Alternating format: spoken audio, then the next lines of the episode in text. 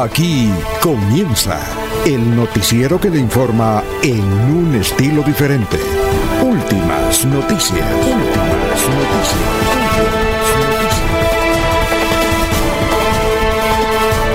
La información analizada por los expertos, sin sesgos, explicada con detalles, sin tanta carreta. Últimas noticias por Radio Melodía, también por Facebook y YouTube Radio Melodía. Director Alfonso Pineda Chaparro.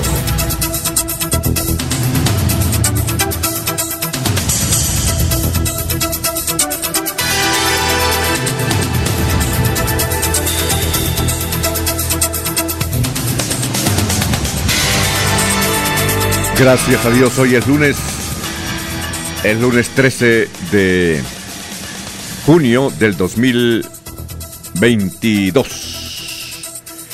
Una agradable mañana, nos abre el micrófono a Arnulfo Otero Carreño. Estamos originando desde la ciudad bonita de Colombia para todas estas vertientes de audio y de video, como son melodíaenlínea.com, estamos por Facebook, YouTube, Estamos por la aplicación, muy fácil, ahí en su celular, la puede bajar de su tienda, Radio Melodía de Bucaramanga. Gracias por escucharnos. Son las 5, 4 minutos. Bueno, hoy eh, es 3, perdón, 13 de junio. Este sábado, hace 30 años, mataron a Rodolfo Orozco, eh, Rafael Orozco, que era el binomio oro ya. Pasaron 30 años. Un día como el sábado 11 de junio del 1992 fue asesinado en Barranquilla Rafael Orozco.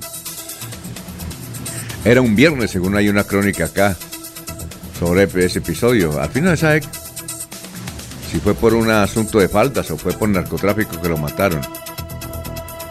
Pero vimos una historia de cómo fue ese asunto hace 30 años. Bueno, hoy es el día de San Antonio de Pauda de Padua, el día de San Antonio de Padua. Es el santo de los que se quieren casar o de las mujeres que quieren tener novio, esposo. También es el santo del buen matrimonio. Yo recuerdo que mi abuela decía hay que colocar el, San Antonio pero boca abajo. No sé por qué, para conseguir que novio le decía a las, a las nietas Ah, María, el día de San Antonio de Pauda. Hoy es el Día Internacional sobre el Albinismo. Yo tenía más o menos algo en relación que es albinismo, busqué en Google y la definición de Google es, el albinismo es un defecto en la producción de melanina.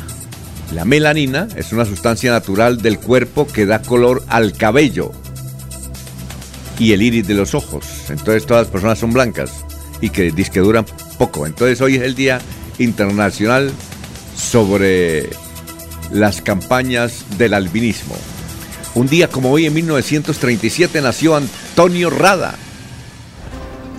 Ese jugador que estuvo en el. Fue el, que mató el, que metió el 4 a 4. Decía un Cucaseros en, en Chile en 1962. Vea usted. Hace 60 años. En 1937 nació Toñito Rada. En 1954, golpe de Estado de Gustavo Rojas Pinilla, comandante de, las Fuerzas Armadas. El presidente era el conservador Laureano Gómez. Ah, 1954, ¿cómo me pasa el tiempo?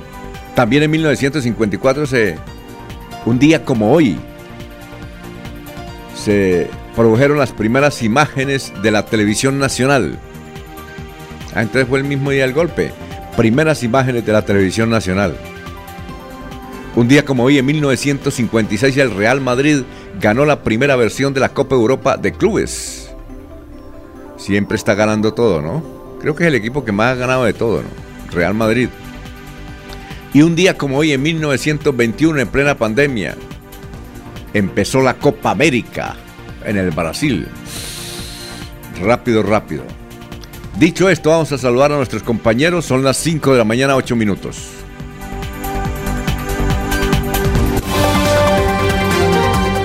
Laurencio Gamba está en Últimas Noticias de Radio Melodía 1080 AM.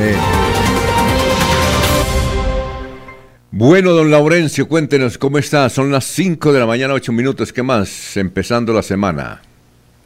Alfonso, el saludo para usted, para el doctor Julio Enrique Avellaneda, para Eliezer Galvis, creo que allá en contratación, igual que para Arnulfo Otero Carreño y quienes están en los diversos sistemas de radio Melodía.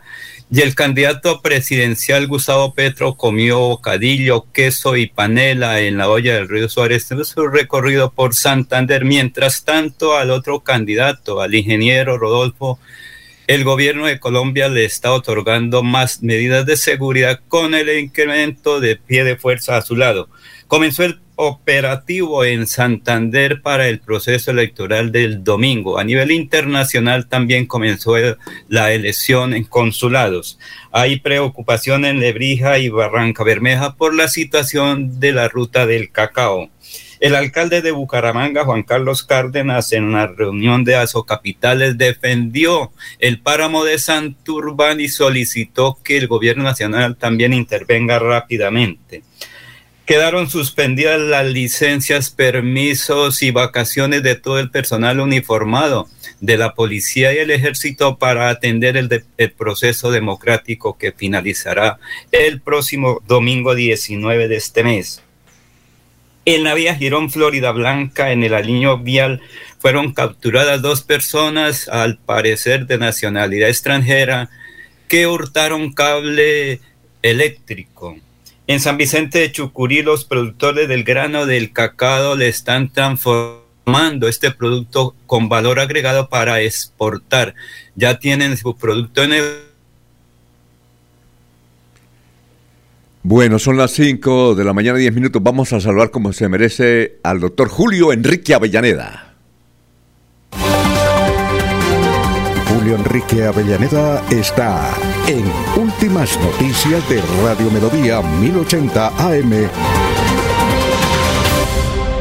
Bueno, doctor Julio, ¿cómo está? Tenga usted muy buenos días en este maravilloso lunes. Director, muy buen día para usted para Arnulfo, para Laurencio, para Eliezer, para Jorge, para todos los compañeros en la red y como siempre para toda, toda la amable audiencia de la potente Radio Melodía. Bueno, ¿cuál es el santo de hoy? Usted lo señalaba, Alfonso, el santo de las casamenteras, San Antonio de Padua. Ah, oiga, de veras que, eh, yo no sé, a mí tengo un reflejo lejano de mi abuela, decía que San Antonio había que colocarlo de cabeza para, inclusive hay una canción, para que las mujeres consiguieran novio, ¿no? Esa es una tradición de, que se mantiene, Alfonso, antiquísima, ¿no? poner al santo de cabeza, pero además hay que agregarle 13 monedas, ¿no? ¿Ah, y sí? hacerle rezos, sí. Y algunos dicen que una de las 13 monedas debe ser de la persona con la que uno quiere casarse. Ah, bueno, ¿y, y, por qué de cabeza? ¿Eso no es un respeto para el santo? ¿De cabeza? Eh, sí, no, incluso la iglesia, Alfonso, se ha pronunciado también sobre ese particular, o hacía pronunciamientos en alguna época, pues diciendo que esa es una práctica hereje, que eso no está eh, acorde con, con la rectitud cristiana y, la iglesia pues nunca ha estado de acuerdo, pero ha sido una práctica muy popular, ¿no? Una creencia muy popular eh, de, de, manera de invocar a este santo para, para que le conceda a la persona que aspira a conquistar a, a su pareja esa, esa, felicidad. Todo se debe a que eh, en los tiempos de San Antonio de Padua, estamos hablando de los siglos eh, 12, 13, uh -huh. eh, Alfonso, las mujeres eh, para casarse debían llevar una dote. ¿Sí? ¿Una qué? Una dote, es decir, hacer un aporte. Ah, ya, una ofrenda. Sí. Eh, debían llevar, debían llevar un, un, valor, un bien, sí, claro. ¿sí? generalmente representado en dinero. Y cuando no conseguían eso, pues las mujeres quedaban como expuestas a la prostitución. Entonces San Antonio, en el cumplimiento de sus labores pastorales, pues eh, buscaba, eh, lo, le ayudaba a las mujeres que no tenían esa posibilidad, eh, la manera de conseguir el recurso para que pudiese contraer el matrimonio. De ahí por qué nació la tradición de que es el santo que ayuda a conseguir novio. Uh -huh. Oye, a propósito, me puse ayer a revisar temprano el Facebook y, vi que había un sacerdote en Bucaramanga o en el área metropolitana, no sé si usted lo ha visto, eh, que hace una misa y la transmite por Facebook Live a las 6 de la mañana. Y resulta, y resulta que yo vi, eh, le voy a decir esto, en Facebook Live, por ejemplo, eh, cuando mm, Rodolfo Hernández empezó su Facebook Live, él tenía mil seguidores directos ahí en pantalla él decía, estamos bien, una berraquera, tener mil ahí. Eh, bueno, ya después eh, Rodolfo Hernández comenzó a tener más, más seguidores ahí, pero, pero el, vi, cuántas personas estaban viendo la misa, dos mil y pico de personas. Yo dije, no, padrecito, en una iglesia, aquí en el área metropolitana, ¿y sabe, y sabe cuál, cuál iglesia es? Va a tocar ir un día a eso, pues, los domingos. Doctor Julio, ¿usted va a misa, doctor Julio, no? De cuando en cuando, Alfonso, sí. Bueno, oiga, resulta que, no, y el sermón es espectacular. Y yo me puse a, porque entré y me gustó fue lo que estaba diciendo. Y, ya recordé quién era, pues claro, yo, yo dije, pero este padre, ¿quién será? Habla muy bien, es extraordinario. Ese, ese tipo saca un canal de, YouTube y, y, se vuelve se vuelve millonario. Pues es excelente, así uno no esté de acuerdo. Ah, yo creo que hasta los ateos les gusta cómo habla él es en la iglesia San Rafael de Piedecuesta. Y el padre eh, Antonio, me parece que me llama. Bueno, padre, a ver cómo es que se llama.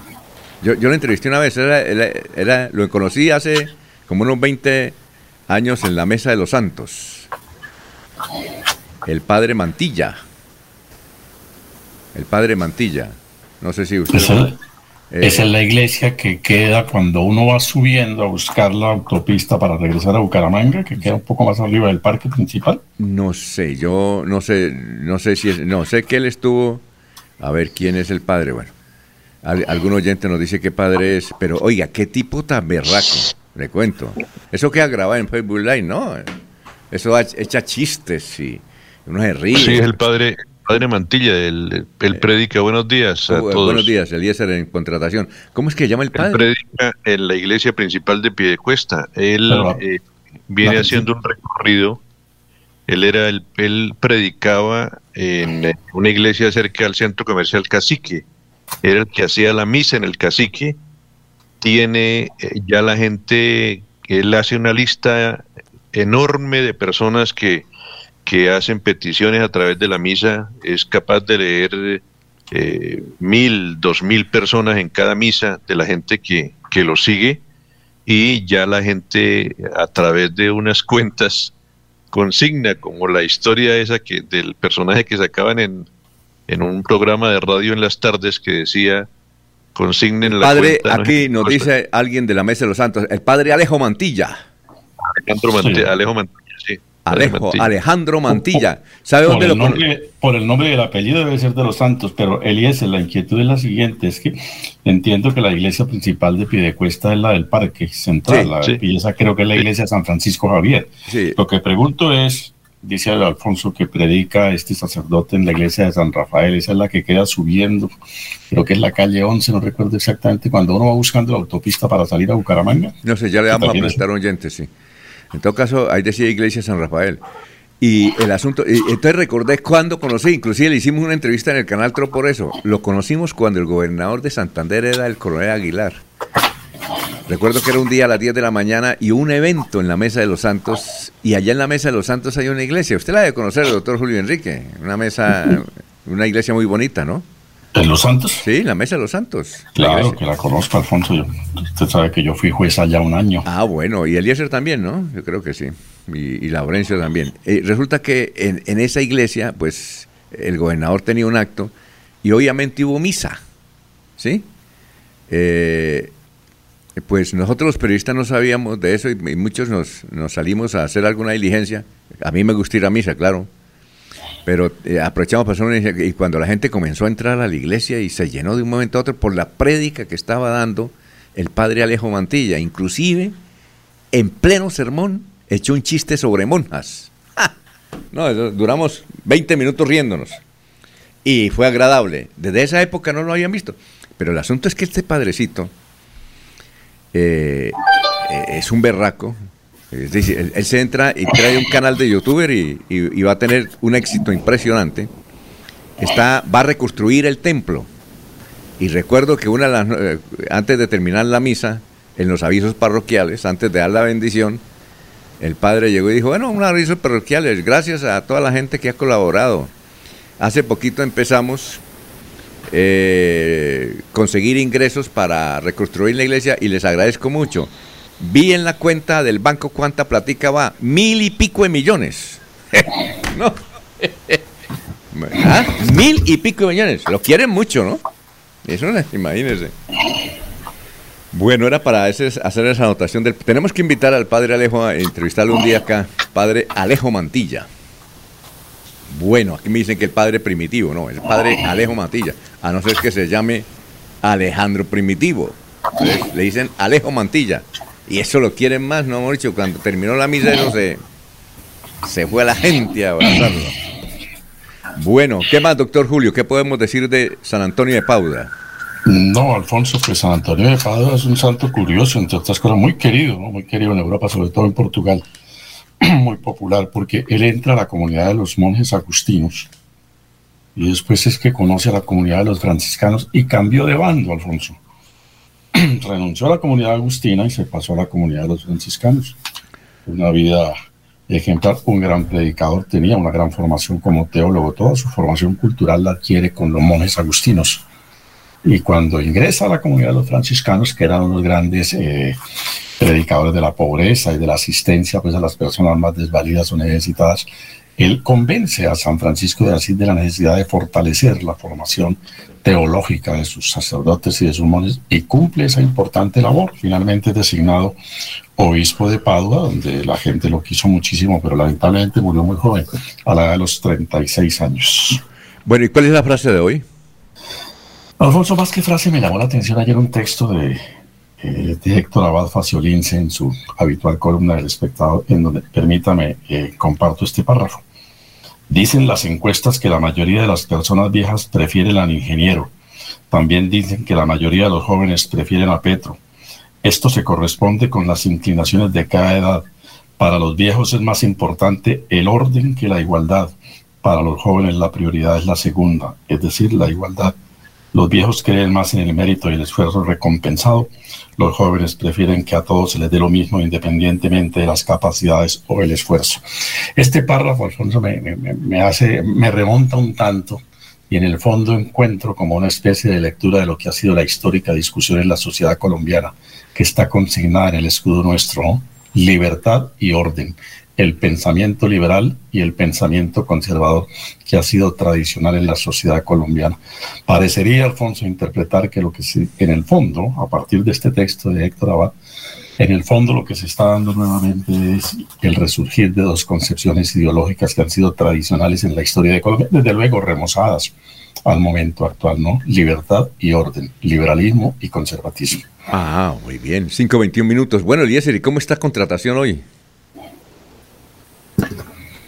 Don Alfonso, muy buenos días. Sí, disfrutando de excelente clima en este amanecer de una nueva semana, semana definitiva para la elección del nuevo presidente de los colombianos. Ayer eh, aquí los seguidores de Rodolfo hicieron una marcha. Eh, se considera, se, se cree, Alfonso, que por lo menos el 80% de la gente de esta comunidad va a votar por Rodolfo Hernández.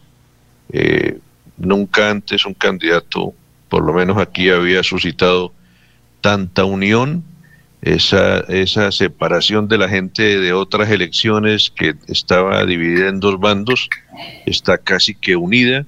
Y yo creo que por lo menos en la pasada en la pasada jornada electoral Alfonso aquí Rodolfo obtuvo 1350 votos. Eh, yo creo que en esta elección va a obtener por lo menos unos 1.800 votos Rodolfo Hernández. Eso como novedad eh, de la actividad política que, que nos ocupa por estos días en el país. Y en cuanto al clima, Alfonso, tenemos 13 grados centígrados, tendremos una máxima de 27 grados.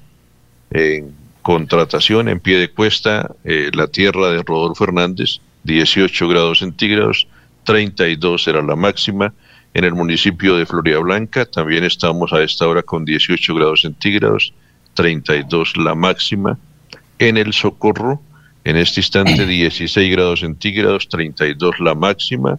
En el municipio de Málaga, 12 grados centígrados, 25 la temperatura máxima.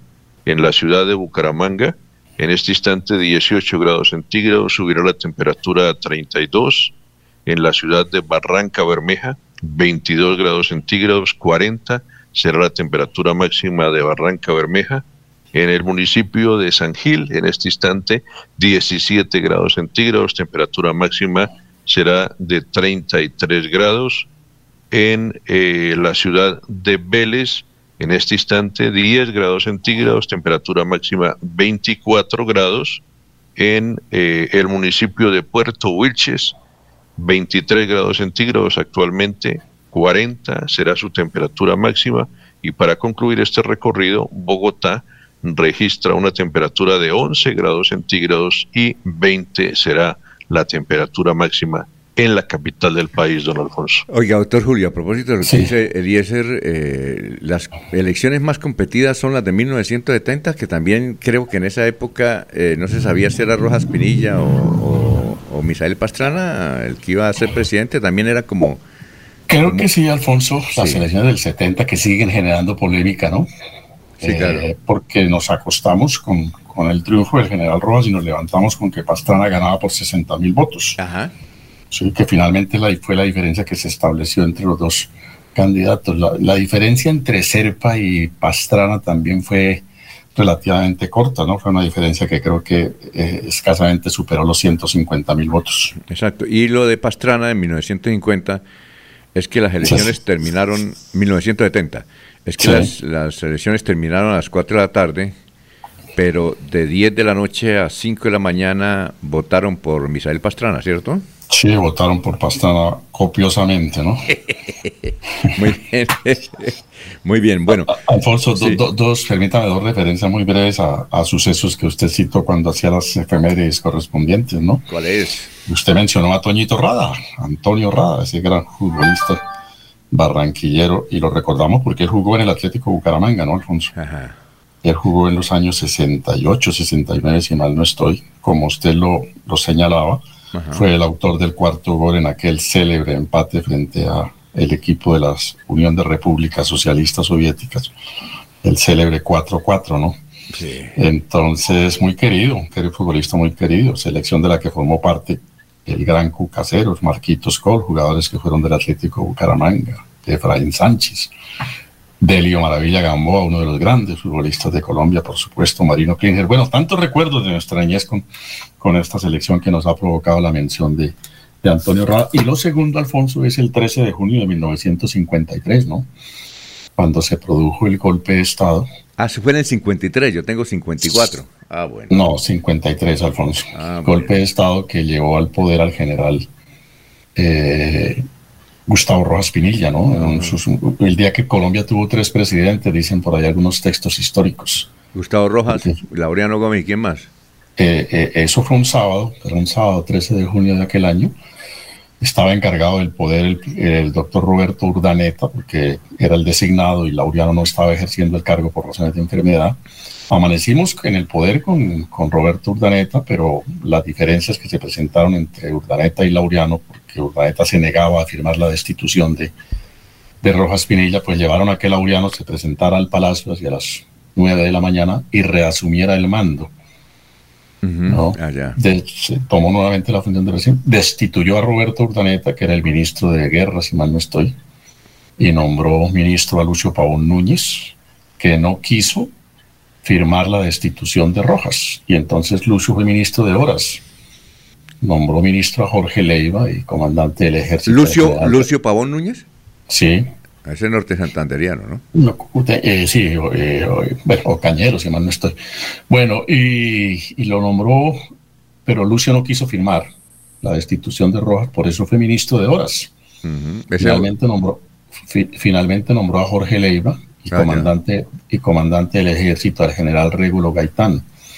Y estos comenzaron a ejercer sus funciones y, y obviamente Rojas, que estaba en Melgar, se trasladó a Bogotá, se instaló, si mal no estoy, en los cuarteles de Puente Aranda, y desde ahí comenzó a, a, sumar la unidad de sus tropas, y Rojas eh, se dirigió a, a Urdaneta y le dijo que reasumiera el mando, que estaba dispuesto a respaldarlo.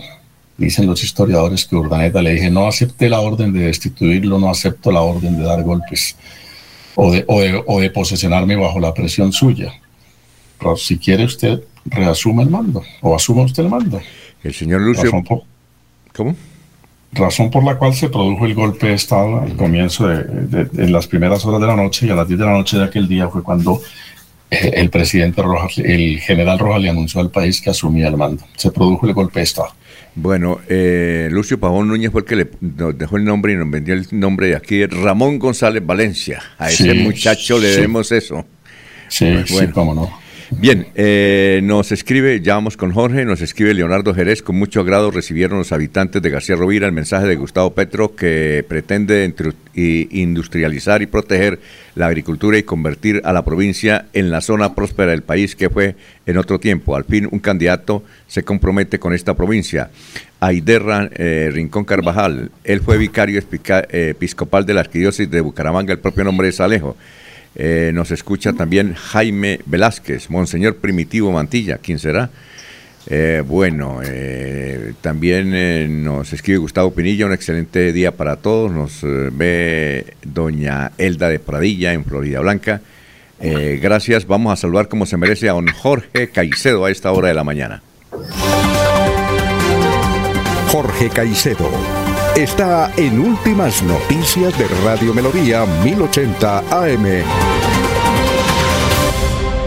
y don Pablito Monsalve dice, el padre Alejo Mantilla, nacido en Chocoita, párroco de la iglesia San Rafael de Piedecuesta, calle séptima con carrera 2, esquina. Si quiere, es de buen humor, hables con él. Ah, bueno, pasa una entrevistica. Bueno, Jorge, ¿cómo se encuentra? Buenos días.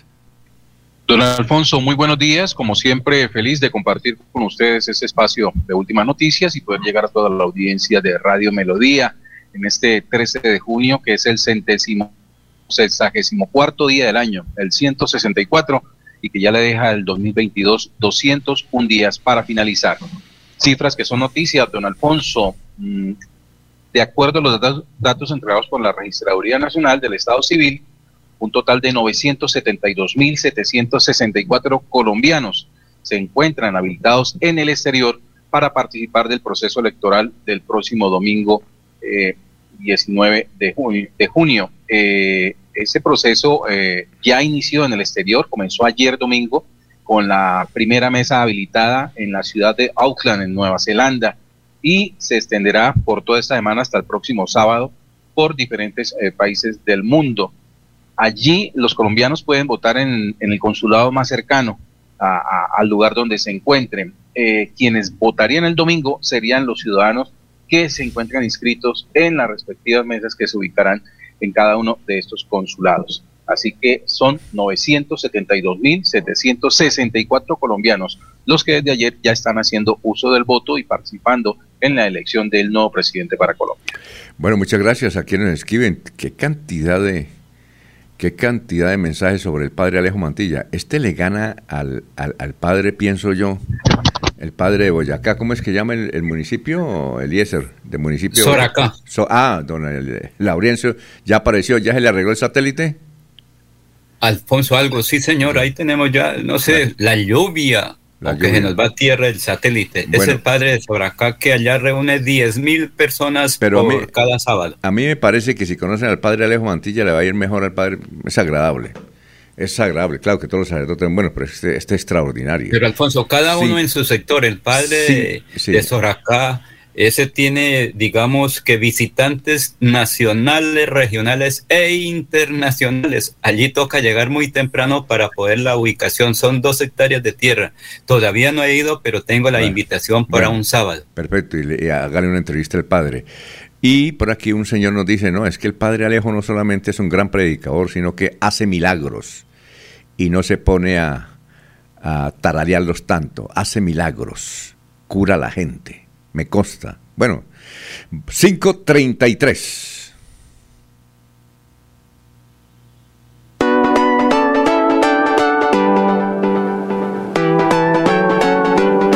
Melodía, Melodía, Radio Sin Fronteras. Escúchenos en cualquier lugar del mundo. Melodía en línea.com es nuestra página web Melodíaenlínea.com, señal para todo el mundo. Señal para todo el mundo. Radio sin límites, radio sin fronteras. Radio Melodía, la que manda en sintonía. Buscamos jóvenes que quieran cambiar al mundo.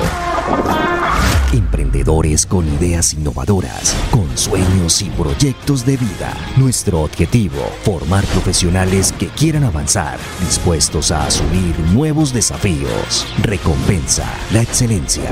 La Universidad Industrial de Santander te busca a ti.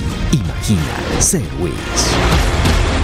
Se acerca el segundo día sin IVA. Este 17 de junio te esperamos en nuestras tiendas como Ultrasan Hogar desde las 6 a.m. y en jornada continua para que lleves los productos que tanto quieres para tu hogar. Nuestra pasión es mejorar tu vida. Aplica en términos y condiciones. Vigilado Super Solidaria.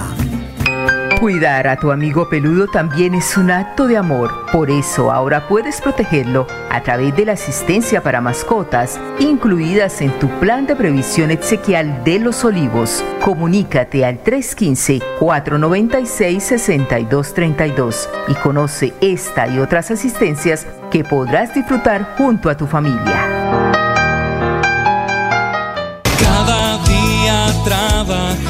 Para estar cerca de ti.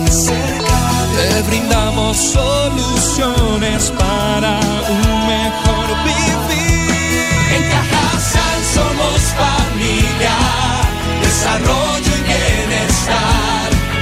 Cada día más cerca para llegar más lejos. Con Cajasal.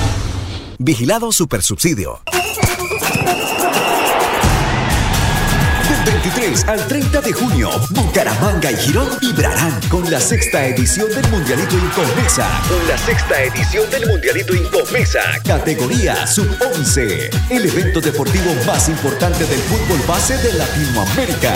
48 equipos, 5 países, Venezuela, Ecuador, Perú, Panamá y Colombia. 150 partidos, más de 900 niños en competencia. Un torneo de fútbol infantil a la altura de los mejores del mundo. No me grites, aliéntame. WhatsApp 310-289-8760. 310-289-8760. Con el aval de la Liga Santandereana de Fútbol. Apoya Inver Santander. Patrocina Incomesa.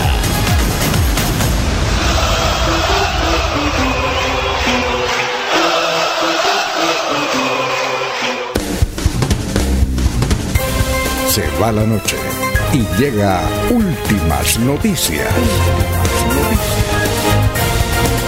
Empezar el día bien informado y con entusiasmo.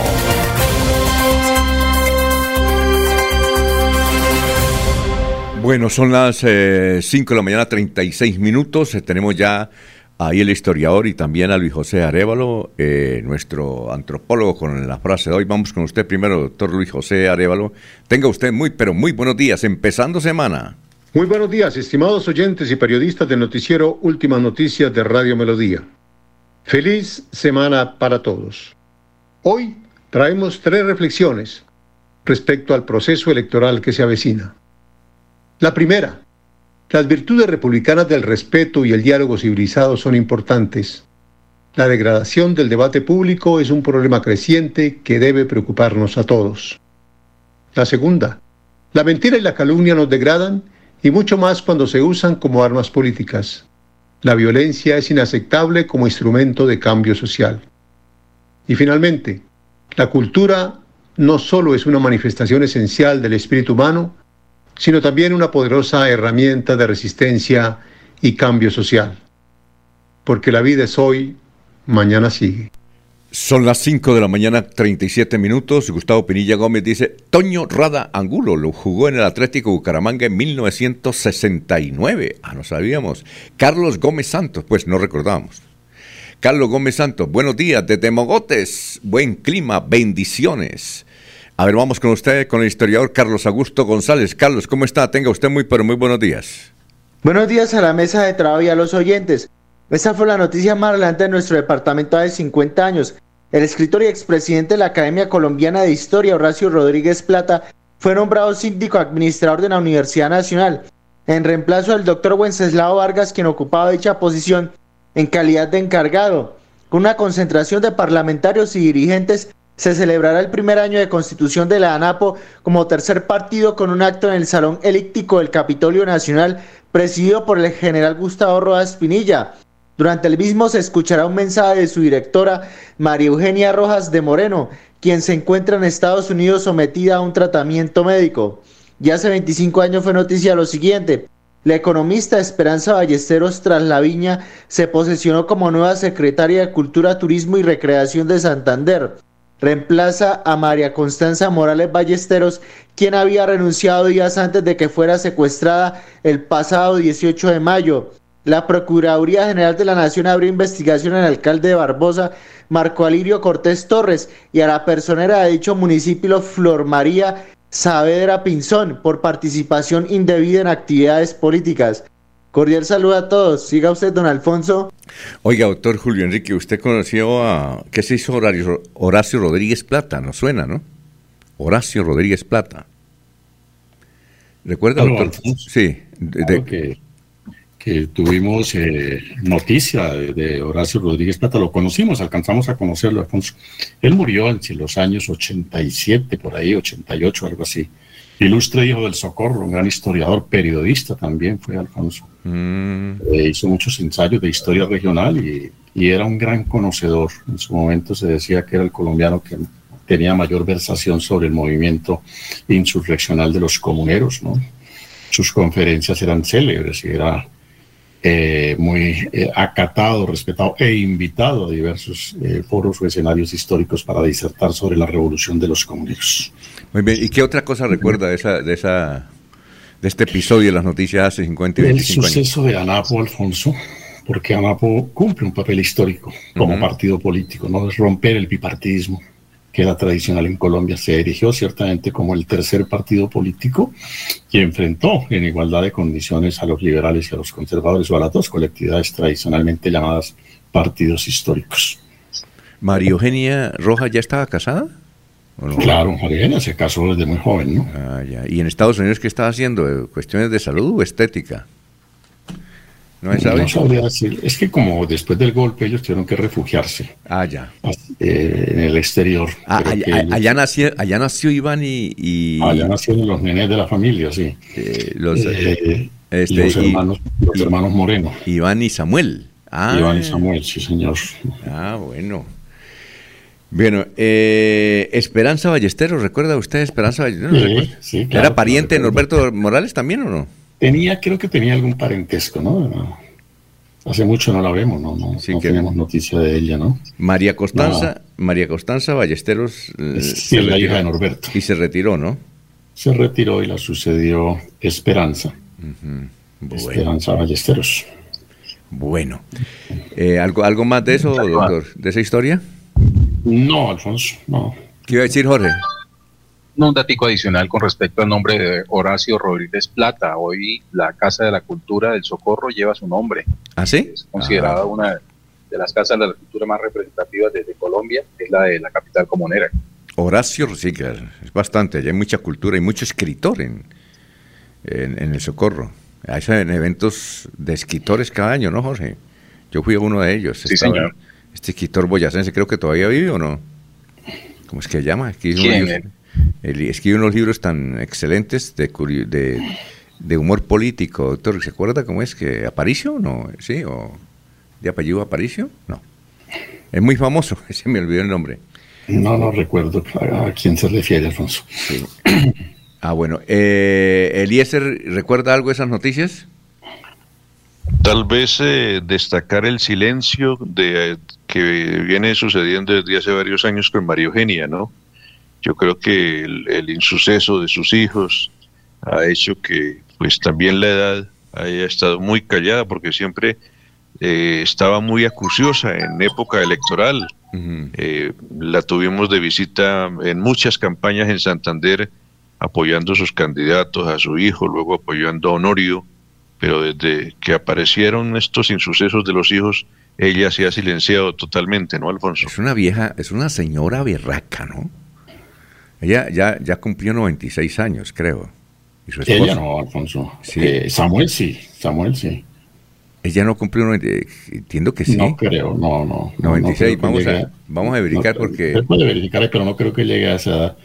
Eh, pues yo creo que Marivenia, pues obviamente ya su momento político pasó, este, el, el, el, el, insuceso, el trance desafortunado de sus hijos, pues obviamente la obliga a ausentarse, pero debe estar dedicada a atender las circunstancias propias de su edad, a atender a su senil esposo y por supuesto a compartir esta desgracia de sus hijos seguramente está dedicada a esas tres cosas, ¿no? Además entiendo que económicamente la familia ha tenido también algunos problemas. Sí, tiene 80, sí, tiene usted razón, 89 años de edad. Eh, y Samuel creo que tiene 101 o 100 años, algo así. Por ahí, por ahí, sí, claro. Sí, sí, sí, Y bien, y bien, y bien. Bueno, don Laurencio, ¿usted recuerda algo? Ahí, ahí nombran a Barbosa. Usted debe conocer al alcalde Marco Marcos Cortés y a la, y a la personera, doña Floralba. Sí, señor. Hace 50 años por esta época era el golpe de Estado de la NAPO prácticamente. ¿Y de dónde sale el M-19? De ese, digamos, de ese concepto político, cuando en el 1970, como lo han dicho ya repetidas ocasiones, se, se da el golpe democrático y según historiadores, según mucha gente que fue ahí cuando le quitaron la presidencia a Gustavo Rojas Pinilla. Ojalá que no se diga en ocho días lo mismo, que fue un golpe civil el que le quita la presidencia a alguien. Pero Alfonso, eh, José eh, Marco Alirio Cortés Torres y la señora que estaba en ese momento como personera de Barbosa, para esa época también se dijo que Marcos lo estaba abusando del poder que estaba haciendo política y por eso fue acusada junto con Flor María Saavedra, que es una dirigente política para la época, ahora está prestando sus servicios en Arauca como profesional del derecho. Fueron investigadas, pero no pasó nada. Hace 25 años ahí en el sur de Santander y precisamente en estos días por ahí pasó haciendo ese mismo recorrido un candidato presidencial. No sé si durmió en Barbosa en Websa o en Suaita, pero sí comió panela como comieron panela hace 50 años en este sector y hace 25 años, Alfonso. Bueno, vamos a una pausa, son las 5.46, estamos en Radio Melodía. Si eres artista, te gusta el campo, el área de la salud, amas los negocios, te gusta investigar y proyectar ideas que cambien el mundo, estás a un clic de cumplir tus sueños. Están abiertas las inscripciones para los programas de modalidad distancia y virtual del IPRED. Contáctanos. Entra a ipred.wis.edu.co. La UIS a un clic. Estudiar a distancia nunca estuvo tan cerca.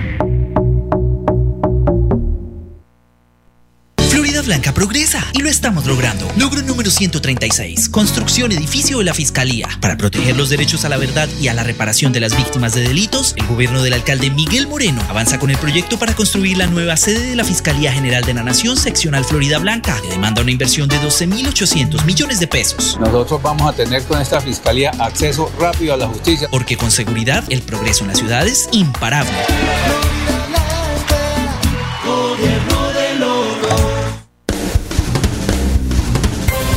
Se va la noche y llega últimas noticias. Todos los días, desde las 5 de la mañana, empezar el día bien informado y con entusiasmo.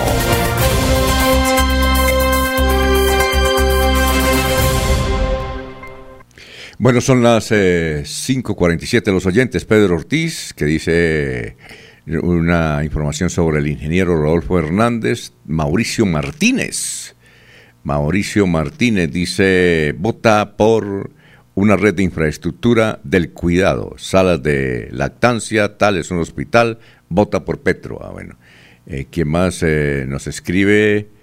A ver, Berta Galeano, dice María Eugenia Rojas de Moreno, ex senadora de Colombia, conocida también con el apodo de la Capitana nació el 6 de octubre de 1992. Y este es el resumen de las noticias más importantes que vamos a, mencionar hoy. El Invías multó al contratista de la variante San Gil. El Invías impuso una sanción en última instancia por 3 mil millones de pesos. Dice, y vamos detrás de él o se recompone en su ejecución o se recauda el contrato o se caduca el contrato, mejor. Acaba de señalar Juan Esteban Gil, director de Invías. Es que solamente han construido el 15%, son 10 kilómetros. A ver, María, ¿cómo es que llama la firma? A ver, vamos a buscar cómo es que llama la firma, pero es, increíble, 15%. Y parece que es una firma prestigiosa en Colombia, pero aquí... Concay. ¿Cómo? Concay. Concay, esa como que es grande, ¿no? Oye, pero me parece muy, muy curioso eso. ¿Cuánto llevan construyendo eso? Como dos o tres años. Y solo el 15%. y, y plata sí han gastado. Ahí ese señor no merece eh, que le rebajen la pena. Digo, sí, la pena, 3 mil millones de pesos. Don Laurencio, ¿qué iba a decir usted? Pero es que el, fenómeno es que se incrementaron el valor de los terrenos. Si una casa valía 200 millones, ahorita dicen que vale 2 mil millones. Y sobre eso es el arreglo, porque es que no estaban todos los terrenos para la servidumbre de ese, de ese corredor vial. Ese fue un error que se presentó desde el comienzo por la ejecución de la obra. Entonces se llaman eventualidades que tienen que asumir. Y ahí es donde está la discusión. Pero si se llega a suspender el contrato, la obra es la más perjudicada por cuanto en ese proceso le toca al nuevo gobierno, dura un año y tendríamos por lo menos dos años de atrás. Alfonso, es que es muy complejo la obra pública. Bueno, Carlos Daniel Serrano, campeón mundial de medallas de oro. A ese pie cuestano, Carlos en, en paraolímpico, en, el, en Portugal, 200 metros, que bien. 50 barrios de Bucaramanga se quedan sin agua hoy y unas 50 mil personas, de 10 de la mañana a 8 de la noche en los barrios del sector sur de Bucaramanga y los barrios Marianela y Balcones de Provenza en Girón. Fuera de peligro está la ex señorita Bucaramanga el 2016 y youtuber, Asley Ordóñez Arevalo. Se puso a tomar un cóctel con fuego. ¿Usted ha tomado, Jorge, cóctel de fuego o alguien ha tomado el cóctel de fuego o no? Eso sí es raro. sí, el almuerzo. Es, una, práctica muy habitual en, coctelería hoy en día, sobre todo en los negocios que, que se que la oferta es de los famosos shots o tragos cortos. en algunos de ellos, pues, como más como por espectacularidad que por que por hacer parte de la, del, del, del menú, la preparación de cócteles, eh, se utiliza alcohol eh, para prender el fuego a los, a los shots y, de alguna manera ofrecer como una especie de atractivo o valor adicional a cada trago. Se, sal, se, requiere mucho cuidado. Se salvó de milagro doña Slay. ¿La conoce usted, Jorge, o no? Esa fue señorita Bucaramanga en el 2016. Sí, señor. Ah, bueno. Sí, señor, sí, sí la distingo. Las 5.51, liberado ganadero Gerardo Aranda Albarracín, un ganadero de 75 años de edad que había sido secuestrado el pasado 7 de diciembre, iba a cumplir dos años en el 2020 en Sabana de Torres. No se sabe, si, pero no fue rescatado, fue liberado, o sea que hubo billete, pero no se sabe cómo. El Atlético Bucaramanga perdió un gol a cero en Barranquilla y adiós, adiós, adiós. El próximo partido es el miércoles con Millonarios. Creo que le sirve a Millonarios para quedar de segundo eh, en el grupo e ir a la Suramericana. Bueno, Rodolfo Hernández llegó a Bucaramanga. Eh, fueron capturados dos hombres por Tracción ilegal de piedras y arena en zona protegida de Bucaramanga. Informó la policía que durante este año 52 personas se han capturado por diferentes delitos ambientales en el área metropolitana. Y atención, por solicitud, por solicitud de un fiscal adscrito a la Dirección Seccional de Fiscalía de Santander, un juez con función de garantías dictó medida de aseguramiento en la cárcel en contra de Martín Emilio Rodríguez, le, deben decir cochise, ¿no? Por su presunta responsabilidad en la estafa de 76 personas que invirtieron plata en un proyecto denominado La Coruña de Viviendas de Interés Social en San Gil. La Asociación de Vivienda Cachalú habría recaudado más de mil, casi dos mil millones. Y, no, y bueno, para la cárcel. Era la construcción de cuatro torres de cinco pisos, 60 parqueaderos y 15 locales comerciales y mucho bla, bla, bla y mucha plata y quedó mal. Bueno, la reconstrucción del Palenque Café Madrid es una buena noticia que nos entrega aquí el alcalde Juan Carlos Cárdenas. Van a reconstruir esta vía, Palenque Café Madrid. Será una realidad. Buena noticia. La Junta Directiva de la UIS invitó a toda la comunidad académica para vestir una camiseta blanca hoy lunes 13 de junio para rechazar las últimas acciones de los encapuchados que han afectado las actividades en la institución educativa, ¿sí? Eso es, imagínense, hacen todo lo que quieren y no pasa nada. Eh, en melodíaenlínea.com la noticia más leída es 1.5 billones para las vías desde Bucaramanga hasta Lebrija y Río Negro. El nuevo convenio interadministrativo se llama Vías de la Cigarra. En Vanguardia Liberal hay una crónica que dice La desgracia del oro que se roban del páramo de Santurbán en Santander y presenta la segunda entrega de un informe sobre la grave contaminación con metales pesados en la provincia eh, de Sotonorte de las fuentes hídricas eh, para el área de influencia del páramo de Santurbán. Y Ginette Prieto trae una crónica hoy, la periodista, sobre los bienes de Rodolfo Hernández. Es una crónica interesante. Vamos a ver, tenemos, tenemos tiempo, pero doctor Julio Enrique, lo interesante de esta crónica es que, ¿recuerda usted un proyecto que tenía Horacio Serpa en el 2010?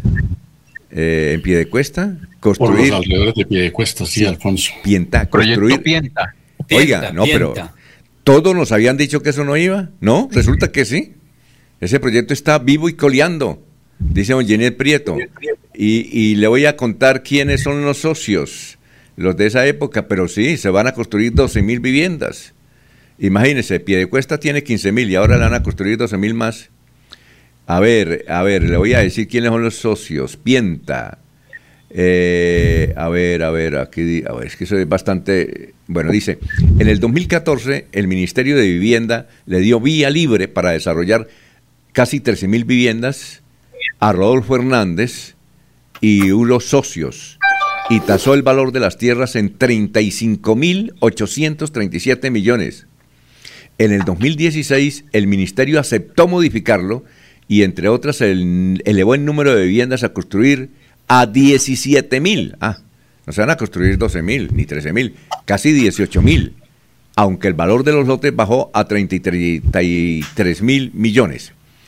En ambos momentos eran ministros los funcionarios de la línea de Germán Vargallera, Luis Felipe Nao y Elsa Noguera, de quienes Rodolfo Hernández fue cercano. Bueno, eh, vamos a ver quiénes son los socios. A ver, solo es que, a ver, los socios son eh, bueno, Hernández tiene una participación en el proyecto del 25.48%, 25%. Sus socios son estos cacaos, la familia Puyana, mm, suponemos que es don Armando y compañía, ¿no? Dueña de la constructora urbana, sí señora, aquí dice, dueña. Pachito Serrano, que ya murió, ganadero y comerciante que creció como dueño de Distraves. Rodolfo Castillo, dueño de Icuarina. Doctor Julio, ¿usted conoce a Rodolfo Castillo? Personalmente no, Alfonso, pero desde luego sé de quién se trata. La familia Camanzo. Eso los conoces, Laurencio, porque son goditos, ¿no? Esos son los papás del secretario Jorge, es el papá del secretario... De Albania, Santander, en el sur de Santander, los mayores. Recuerde que el señor hace poco tiempo murió. Que son los dueños de la constructora OTAC. Eh, Jorge, él es el papá, el papá de su amigo David, ¿no? Sí, señor. Sí, señor. ¿Él es actual qué? ¿Qué, ¿Qué ocupa en la alcaldía? ¿Es asesor? es el jefe de gobernanza, una cosa. La familia Galvi. el hermano es el gerente de la empresa, el hermano es el gerente ah, de la empresa. Bueno, eh, entonces, la familia Galvis, dueña de Vanguardia Liberal y de Sumas Construcciones. Ah, no sabía que Sumas era dueña, era de propiedad de los Galvis. Bueno, dice, la, dice que ese proyecto va, que, está parado, pero que va. Eh, eh, la expectativa principal es ganar con la tierra y compartir el desarrollo con todos los constructores que quieran urbanizar allí. El proyecto, mire, para qué hago. Dice Jeanette Prieto, y le creo, Jeanette Prieto, ella trabajó en Vanguardia, es una extraordinaria periodista que está en Bogotá, participa en la silla vacía y hace toda esta investigación. Y le buscó todas las propiedades que tiene Rodolfo. Bueno, el proyecto dice, o sea, ¿qué va? El proyecto no sé, es que había, a mí me habían dicho, cuando yo estuve averiguando en la gobernación, no, eso se quedó atrás, no, va 18 mil viviendas. Dice, ¿y saben por qué no ha arrancado el proyecto? Dice, el proyecto no ha arrancado eh, porque los constructores necesitan que el acueducto acerque las redes y que se termine la que sería la principal vía de acceso a la zona. O sea que el proyecto va, ¿por qué va? ¿Sí o no?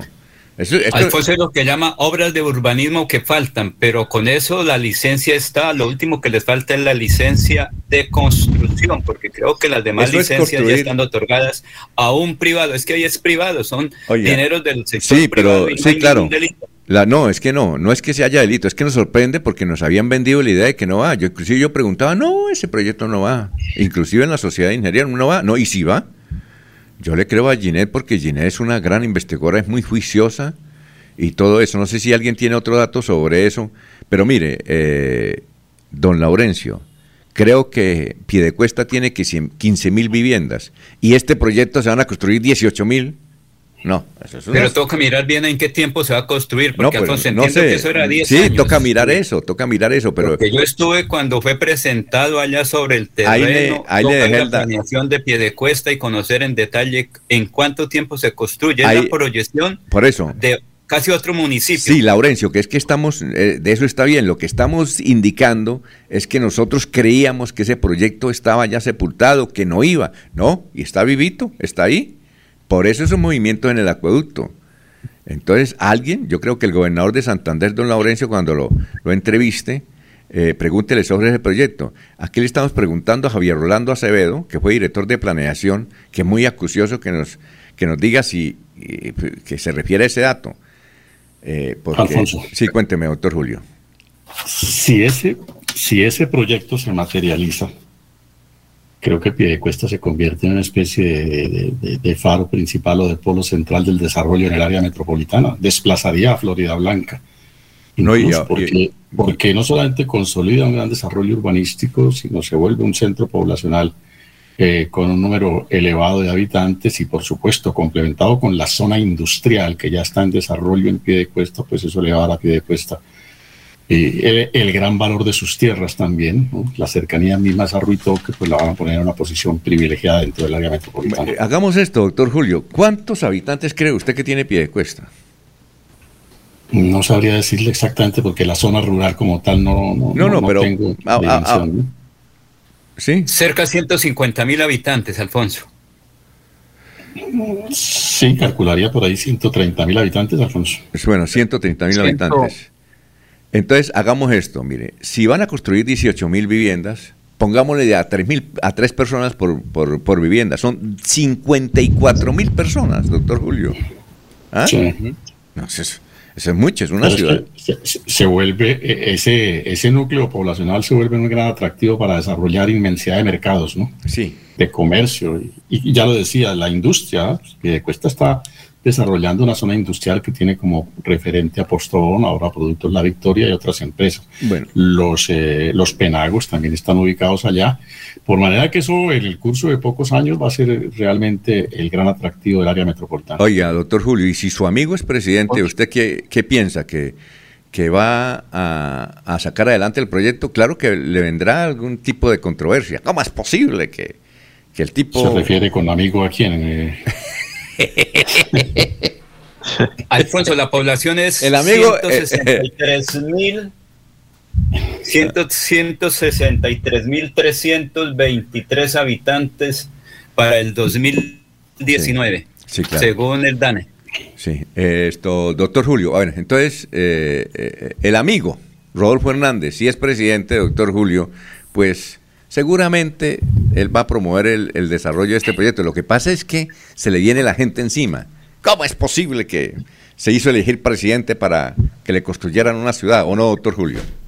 pues, pues ese es el discurso, parte del discurso sobre el cual ha construido su campaña, por sobre todo en Santander, ¿no? que, que va pues a convertirse en el gran eh, edificador del progreso santanderiano y seguramente tendrá incluido eh, apoyar o desarrollar proyectos de esta naturaleza, ¿no, Alfonso? Entonces, pues esperemos a que amanezca. Muy bien, perfecto. Alfonso. Sí, cuénteme, Eliezer. Yo creo que eh, allí ya vienen eh, creciendo proyectos de entidades o patrocinados o apoyados por, por las cajas de compensación. Allí ya si no estoy mal, Zafiro eh, está en territorios cercanos a todo esto de Pienta, un proyecto de Cajazán. Creo que también Confenalco tiene proyectos por allí.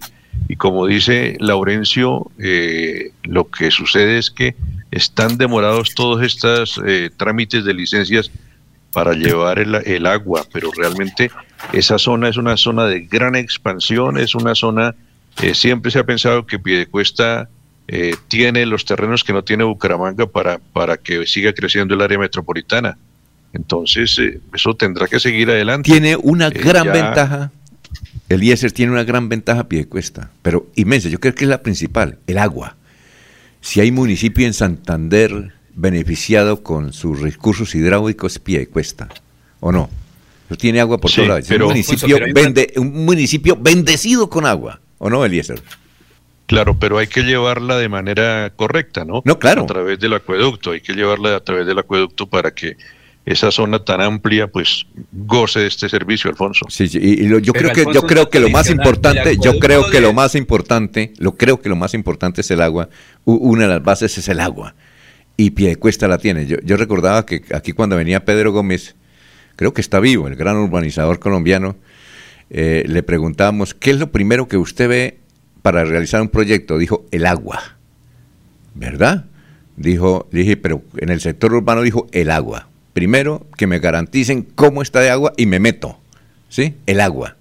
Por eso es que él iba a construir un, un, él iba a construir un centro comercial que no pudo ahí en, eh, en, el anillo vial, ahí en toda esa extensa zona del anillo vial. Cerca de Provenza. Cerca no, no, no, no, en el anillo vial. y luego el otro era por el anillo vial. Era el anillo vial.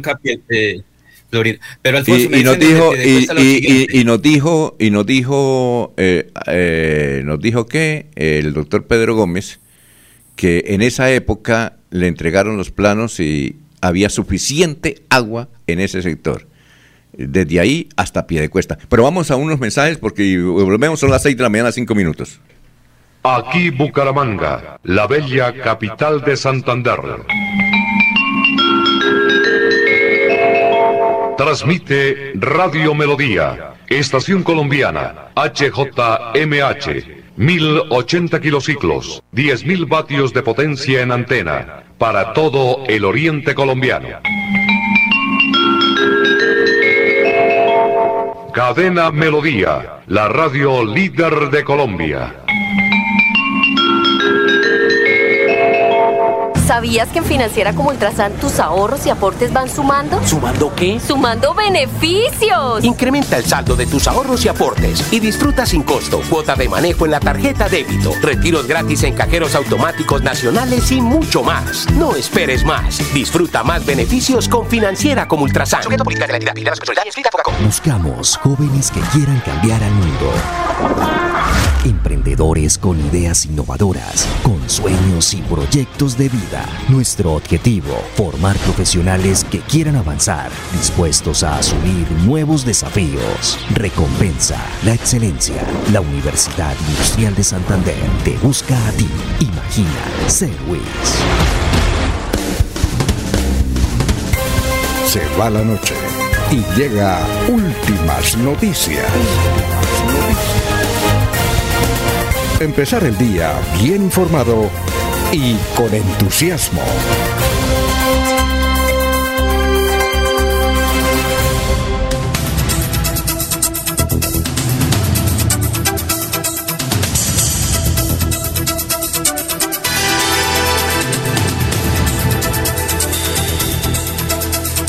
Bueno, vamos con los oyentes. Aquí para ahí un señor de Cúcuta que nos dice Jorge Alberto Paredes. Buen día, nos eh, escucha desde el centro de Cúcuta. Dice, eh, quiero enviarle un saludo al padre Alejo Mantilla, que lo escucho realmente por internet en las misas, son agradables. Tengo un testimonio que quiero darle un día a esto, yo soy escritor, era ateo, dice, yo era ateo, y por las explicaciones del padre, ahora creo que hay un Dios, y creo en mi Dios. Ah, qué bueno, una historia, don Jorge Alberto, nos gustaría. Vea usted. Eh, ya tenemos a... Sí, a ver, eh, está... Es que hemos eh, llamado para una cortica entrevista a Javier Uribe Mota, que fue alcalde de Lebrija. Javier, ¿cómo está? Que usted nos tiene una primicia, que ya empezó campaña para la alcaldía. Muy buenos días. Muy buenos días, Alfonso. Un saludo muy especial a usted y a su audiencia. No, señor, por ahora estamos en campaña empujando al ingeniero Rodolfo Hernández porque el anhelo que tenemos los lebrigenses es que este 19 de junio tengamos un nuevo presidente de la República Santanderiano y que nos ayude a sacar adelante al departamento y al municipio de Lebrija. Estamos en campaña día y noche y el pueblo lebrijense se ha fijado la tarea de aportarle unos 20 mil, 21 mil votos este domingo para esta elección presidencial. Oye, ¿cuántos habitantes tiene Lebrija? Lebrija tiene unos 50 mil habitantes, 34 mil habilitados para votar y en las elecciones de primera vuelta Rodolfo batió el récord histórico obteniendo 18.700 votos, una cifra muy grande, pero creemos que con el esfuerzo de todos y la ayuda del pueblo lebrijense bueno, llegaremos eh, a un buen Le cuento que yo, yo no lo llamaba para que hablara de Rodolfo, porque dirán aquí, aquí me están diciendo que me van a nombrar si Rodolfo es presidente, ministro de Comunicaciones, con tanta lambonería con él, no, es que... no, no, yo, yo lo llamé era para otra... Oiga, a propósito, ¿cuántas casas tiene usted que fue, usted fue alcalde en qué año?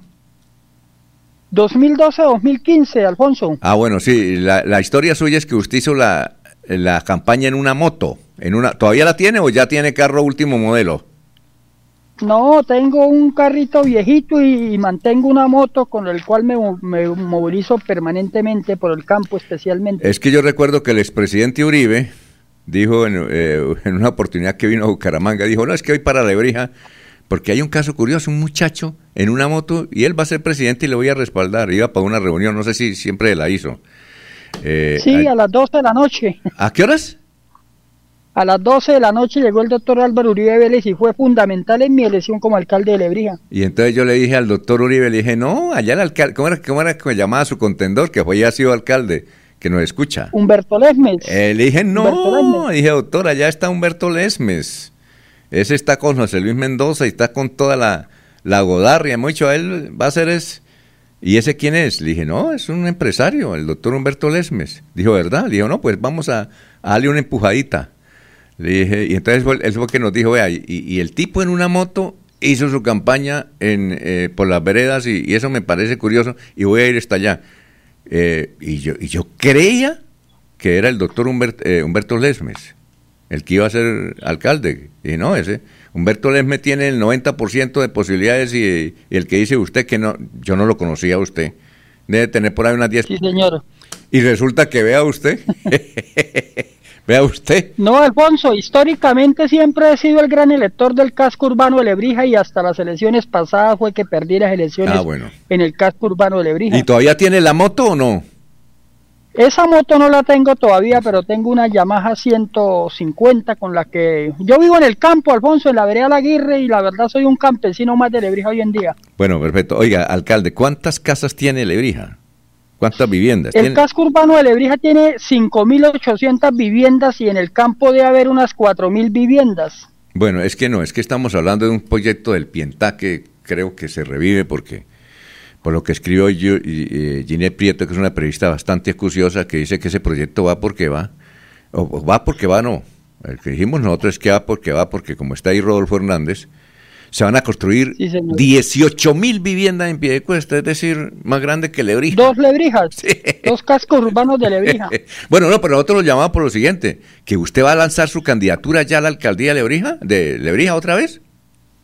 No, Alfonso, eso se va, la decisión se va a tomar en el mes de diciembre, donde vamos a hacer una gran convocatoria porque lo que está pasando con Lebrija es decepcionante, un alcalde que le prometió mil cosas al pueblo y que no ha hecho nada por Lebrija este alcalde es el que recibe más recursos en la historia de Lebrija, cerca de 300 mil millones de pesos. ¿Y eso de dónde, de, de, de, esos 300 mil, de dónde vienen? De todo, de los impuestos predial, de industria y de comercio, de las transferencias de la nación, de los recursos que genera el aeropuerto de Palo Negro, de las regalías indirectas que recibe Lebrija. Lebrija es uno de los municipios que más crece en Santander, Alfonso. Y ¿Cuánto, embargo, ¿cuánto, es el ¿Cuánto es el presupuesto de Lebrija? El presupuesto. En este momento está más o menos para este año serán unos 75 mil millones de pesos. Porque yo entiendo que Sabana de Torres es más pequeño que Lebrija y hace 10 años tenía más presupuesto eh, Sabana de Torres que Lebrija. La mayoría de estos municipios petroleros tenían más presupuesto, pero con la reforma a la ley del petróleo, a la, a la ley de regalías, Lebrija lo superó y Lebrija hoy en día en el Producto Interno Bruto de Santander es como la quinta economía del departamento, por encima de Socorro, San Gil, de Málaga, de Vélez, de Sabana, de Río Negro, de San Vicente, porque la industria avícola la ganadería y tener más de 2.000 negocios comerciales han hecho que la dinámica de crecimiento y desarrollo de Lebrija sea muy grande, pero también el crecimiento presupuestario de su fisco. Y otra cosa, metan a Lebrija en el área metropolitana, es que Lebrija queda un paso. Mira, uno llega al, peaje y de una vez está en Lebrija. Antes era, uy, se, se veía eso lejos. Yo creo que Lebrija, ¿cuánto, ¿qué distancia hay entre Bucaramanga y Lebrija? 17 kilómetros, Alfonso, 30 minutos, en incluso menos de 30 minutos. Eh, y, yo creo que entre Bucaramanga y Piedecuesta debe haber 10, 20 kilómetros más o menos, 17 kilómetros creo que son. puede ser incluso menos, pero por los trancones y la vía, la situación de movilidad lleva que es mucho más cerca llegar a Lebrija que a, a Piedecuesta. Bueno, ¿y por qué no le meten al área metropolitana? Debían meterle, ¿sabe por, qué? Ahí se benefician con el pasaje. ¿Cuánto vale un pasaje de, de Bucaramanga a Lebrija? El pasaje en bus. Pasaje vale, creo que está, ya estoy como Petro y Carrasquilla, estoy como, creo que vale como 2.700 pesos el, el ah, pasaje de eh, a, usted es fácil, eh, fácil eh, decirle eso porque usted anda en moto, entonces no utiliza, no utiliza el bus. Pero recuerde usted, doctor Julio, recuerda usted, doctor Julio, que hubo un presidente que perdió las elecciones, en ese tiempo ganó Mitterrand en Francia, cuando le preguntaron cuánto era el precio del metro y no supo, y se le cayó en ocho días la candidatura. ¿Recuerda usted, doctor Julio? ¿Doctor Julio? Bueno, se fue a tomar tinto. Es que... Eh, Alfonso, vale tres mil pesos el pasaje de Lebrija hasta Bucaramanga, ah, bueno, pero si se toma el bus en Girón vale 2.800. Ah, bueno. 700. ¿Cuánto? 2.700 si se toma en medio del viaje. Y el bus de, y, el, y el bus entre Bucaramanga y Piedecuesta vale de dos mil pesos, dos mil y algo. Dos mil setecientos. Y entre Bucaramanga ah, pues no es mucha la diferencia. Pero no, la pregunta es, eh, doctor Javier, cuando tenemos las 6 y 15, ¿no sería bueno que le metieran, eh, que Lebrija quedara en el área metropolitana? Alfonso, lo que ocurre es que hay una estigmatización especialmente de los habitantes del casco urbano de Lebrija, donde tiene una imagen de que con el ingreso al área metropolitana se pierde autonomía. Nosotros hemos querido ser un municipio que crece permanentemente, pero mantener la autonomía frente a decisiones metropolitanas que nos pueden afectar. El tema del transporte no va a ser tocado, porque Traslebría es la única empresa que tiene transporte y ninguna otra empresa se mete a competirle porque se quebrarían ambas empresas.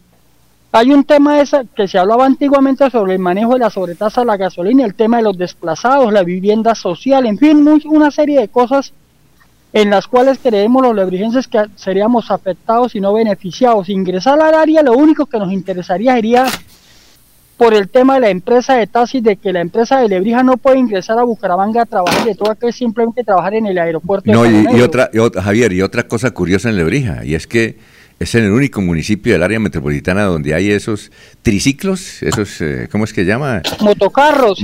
pero pero está cubierto, pero eh, están cubiertos, ¿no? Esos, esos, esas, que es una moto. Trimotos, trimotos. Trimotos, pero, pero, pero cubiertas y que prestan, el, inclusive me dicen que hay una empresa prestando el servicio de taxi a través de eso, ¿cierto? Sí, hay tres empresas en este momento con más o menos 120 carritos de estos que le prestan un servicio al sector rural y, al casco urbano de Lebrija. La gente vive muy contenta con ah, los motocarros, yo los apoyé, los traté de legalizar y aspiramos en los próximos años legalizarlos definitivamente porque la comunidad de Lebrija les interesa este servicio que es muy económico y garantiza movilidad dentro del casco urbano porque Lebrija no tiene dentro del casco urbano una empresa que preste el servicio de transporte urbano. Ah, bueno. Alfonso. Eh, y, ya vamos con usted, Elías. ¿Y cuánto vale el pasaje en esos, en esos eh, carritos, en esos triciclos? Eh, ¿Cuánto vale la, carrera, la carrera mínima? ¿Cuánto vale? Depende de la, del kilometraje. Creo que vale tres mil pesitos. Ah, bien. Quiere decir. algunos sitios vale cinco mil, pero es un, un, servicio muy económico y muy utilizado porque es el único servicio de transporte urbano que tenemos los lebrigenses. ¿Y van al aeropuerto o no? ¿O sí? Sí, señor, al aeropuerto y a las diferentes veredas del municipio y se, ah, se mueven y tienen una enorme cantidad de trabajo y generan 120 empleos directos, que es lo más importante, Alfonso. A ver, Eliezer, desde contratación, desde contratación. Un saludo especial para el exalcalde del municipio de Lebrija, don Javier Uribe. Don Javier, ¿qué utilidades le genera el aeropuerto de Palo Negro al municipio de Lebrija? Esa es una de las grandes revoluciones que yo tuve el privilegio de darle a Lebrija, es que cuando llegué a la alcaldía solo recibía unos 70 millones de pesos. Se hizo un esfuerzo y logramos hoy en día recibir unos 1.500 a 2.000 millones de pesos de impuesto, industria y comercio. Estos impuestos fueron impactados por la pandemia, Alfonso, porque recuerde que el aeropuerto fue cerrado durante largo tiempo por, por consecuencia del COVID, pero ya estamos retomando la actividad del aeropuerto y aspiramos que en los próximos años se supere este, este indicador de llegar a unos 3.000 a 4.000 millones de pesos, porque hay que dar una gran pelea, es para que Avianca pague el impuesto de industria y comercio en Lebrija, porque el código dice que donde se genera el hecho es donde se paga el impuesto, y resulta que Avianca es la gran empresa que mueve eh, el, transporte aéreo en, Colombia y, paga los impuestos en Bucaramanga. Oiga, no, pero ¿cómo? Eh, oiga, eso, eso sí es grave, y usted no han elevado una eh, creo, doctor Julio, que eso es ante el Consejo de Estado. ¿Usted no han elevado ningún, ninguna protesta, alguna demanda? Sí, en el pasado hicimos demandas y logramos que las otras empresas como EasyFly eh, pague sus impuestos en Lebrija. Eso nos ha permitido llegar hoy en día a unos 1.500 millones de pesos al año, pero vuelvo y le repito, la gran pelea es que en el futuro todas las empresas de transporte que utilizan el aeropuerto de Palo Negro transportando usuarios paguen el impuesto en Lebrija. ¿Pero Avianca no paga impuestos allá en Lebrija? Sí, pero no los paga en Lebrija, Alfonso, los, los, ha venido pagando creo que en Bucaramanga. No, no, pero es que eso es ilegal. Eh, bueno, ¿y cuánto más o menos genera Avianca de impuestos al año eh, que tendría que pagar eh, impuesto predial?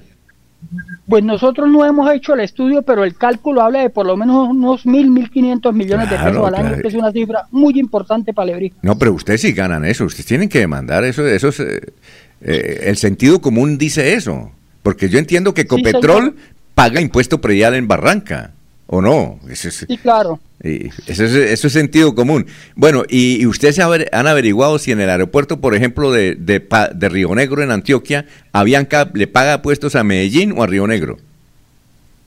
Creo que le paga a Río Negro. Es que uno de los pocos casos es el de Lebrija.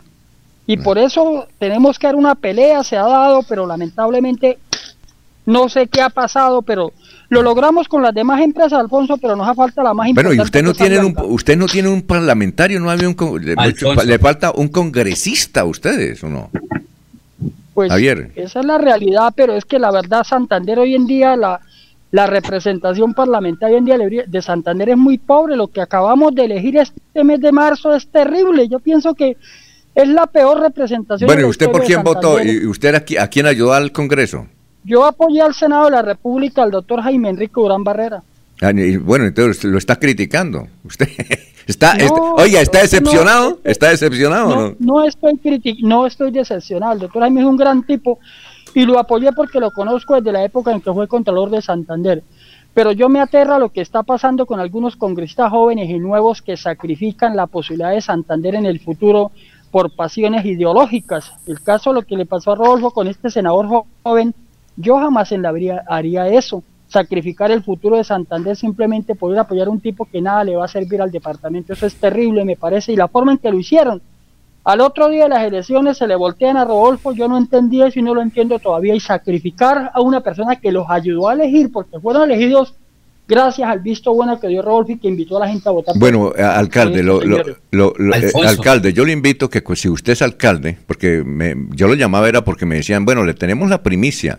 Primer alcalde en Colombia que comienza campaña es en Lebrija y es el doctor Javier Uribe, por eso lo llamaba.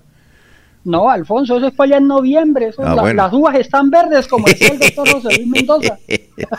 pero, pero le cuento una cosa, sea alcalde y cuando sea alcalde, hermano, hágase respetar. Le, le, ¿qué? Le sugiero que si no le paran bolas, hermano, haga un paro cívico y ponga y bloquee la vía. Pues, toca así, hermano. Bueno, eh, a ver, eh, don Laurencio, antes de que me salga el bloque, siga, Laurencio. Alfonso, usted está invita a unas cosas que son casi imposibles. No, pero es que no le, ¿cómo es posible? a usted no le da rabia, Laurencio, no le da rabia que a Bianca no le pague impuesto predial a Lebrija, hermano. Alfonso, pero ¿dónde está la, empresa? Aquí en Bucaramanga. Entonces usted no puede decir una cosa que no está. Pero Alfonso, lo que le quiero preguntar es a Javier Uribe Mota una cosa muy importante.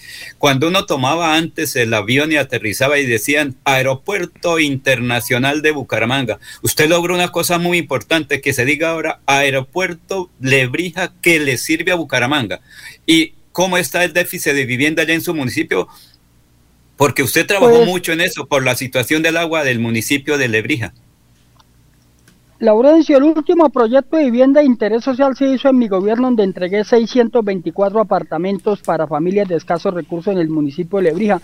El, promedio nacional está en un, dicen que en el 60% más o menos. Yo pienso que en Lebrija debe haber unas mil familias sin vivienda y ese es uno de los grandes cuestionamientos que yo le hago a esta administración es que había un proyecto de vivienda de interés social y por la politiquería, el ánimo de perseguirlo, lo, han ido bloqueando y tenemos que dar una pelea porque las grandes injusticias del siglo XXI es que todavía tengamos en Colombia millones de familias pagando un arriendo cuando el Estado tiene la obligación de buscar los medios para que el pobre acceda a la vivienda de interés social. Bueno, alcalde, no tenemos mucho tiempo. Gracias por estar con nosotros. Eh, pues, alcalde no, exalcalde, el doctor Javier Uribe.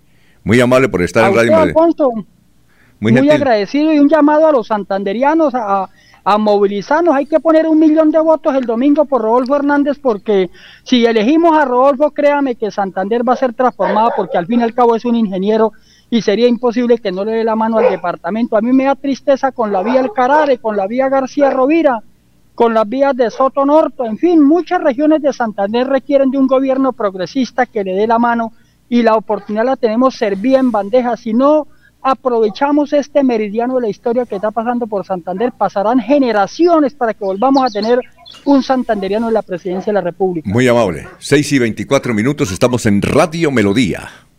Este es el gobierno de logros que trabaja por el bienestar de nuestra gente florideña. Unidos vamos a avanzar. Gobierno de logros. Trabajamos por tu bienestar. Unidos avanzamos. Imparables por más prosperidad. Gobierno de logros. Por más salud y seguridad. Unidos avanzamos. Cada día una mejor ciudad. Florida Blanca. Gobierno de logros. Miguel Moreno, alcalde. Queremos que disfrutes de un servicio de energía confiable y de calidad. Por eso, trabajamos en el mantenimiento de la infraestructura eléctrica. Para que estés informado oportunamente de las fechas y horarios, síguenos en nuestras redes sociales o consulta toda la información en www.esa.com.co. ESA, Grupo EPM, Vigilado Superservicios.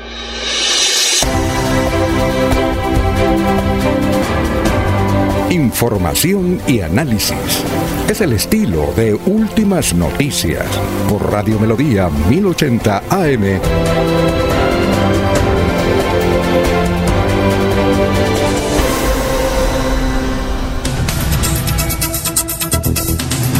Bueno, vamos con noticias, eh, don Jorge, a esta hora. Son las 6 de la mañana, 25 minutos. Bueno, Elías. Así es, don ah, Alfonso, sí.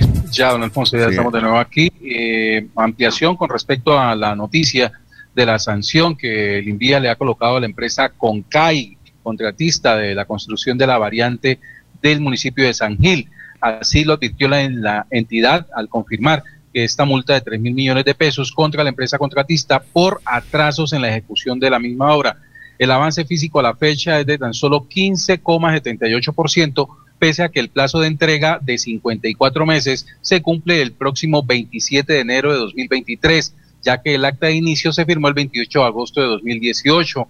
Con una inversión de 173 mil millones de pesos, se prevé construir 9,6 kilómetros de carretera nueva bidireccional en calzada sencilla, un puente de 360 metros y un viaducto de 435 metros. Otros 9.999 millones se destinaron para la interventoría contratada con el consorcio ZMS, conformado por Sañartu Ingenieros Consultores, MAB Ingeniería de Valor SA y Sondeos, Estructuras y Geotecnia. Mediante la resolución 3888 del 3 de diciembre de 2021, el INVIAS había declarado el incumplimiento parcial del contrato de obra por parte de CONCAI, que junto a, la aseguradora interpuso un recurso de reposición el 16 de diciembre de 2021. La decisión la, ratificó el Invías mediante resolución 1666 del 20 de mayo pasado. Esta es una de las multas más grandes que se ha aplicado en las obras del país. El Invías se encuentra atento a recomponer la ejecución de las obras o caducar el contrato si persisten las irregularidades, informó el instituto. Bueno, los oyentes, Sergio Díaz Ariza dice, en Piedecuesta está la, están en la reconstrucción de la parroquia de San Rafael, hay que colaborar.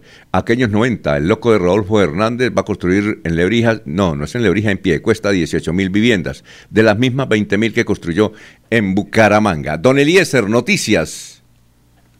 Don Alfonso, a menos de ocho días del día de elecciones, eh, cómo está el país en tema de encuestas, qué tenemos como resultado de las encuestas más recientes. La encuesta de Jan Haas concluyó que Petro obtendrá el 45% de los votos contra un 35% de Hernández. El voto en blanco, por su parte, tendría el 13% y hay un 7% que no sabe, que no responde.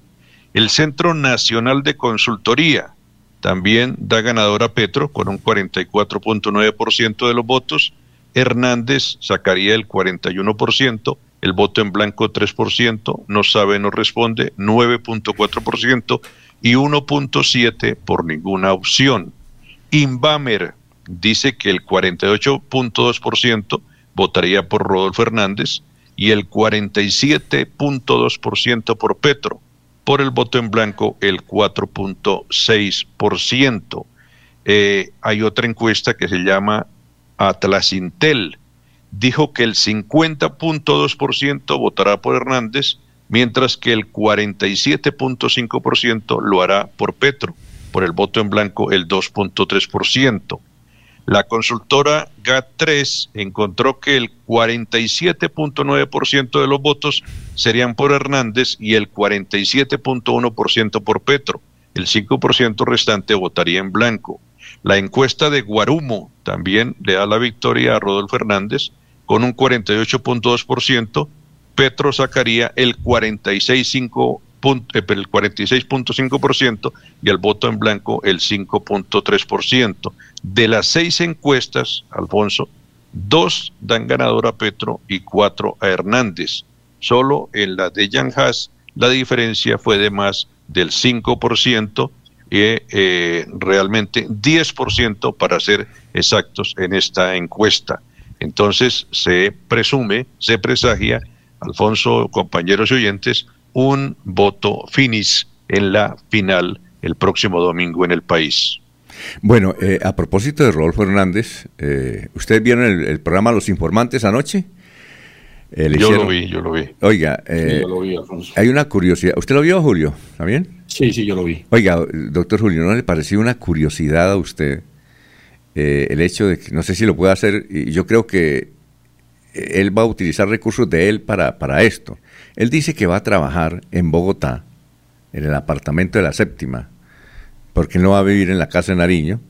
Él tiene un apartamento de, en un... Eso de la séptima es clase media, ¿no, doctor Julio Enrique? Más o menos, como, como aquí el sector... ¿Ah? ¿Usted te refiere a la carrera séptima? Sí, creo que es en Teusaquillo, por ahí cerca de Teusaquillo. Es un barrio de, de clase media. la séptima no va por Teusaquillo, Alfonso. No, bueno, por ahí, bueno. Es que yo realmente no conozco Bogotá, pero dígame, ¿Teusaquillo es de clase media o no? Fue hace años, por los años 60, incluso 70, era un sector, digamos, de estrato alto. Hoy, obviamente, por los desarrollos urbanísticos de Bogotá, las ofertas más novedosas eh, de vivienda, pues se ha desplazado y sigue siendo un sector ya tradicional, diría hoy por ahí, clase media alta.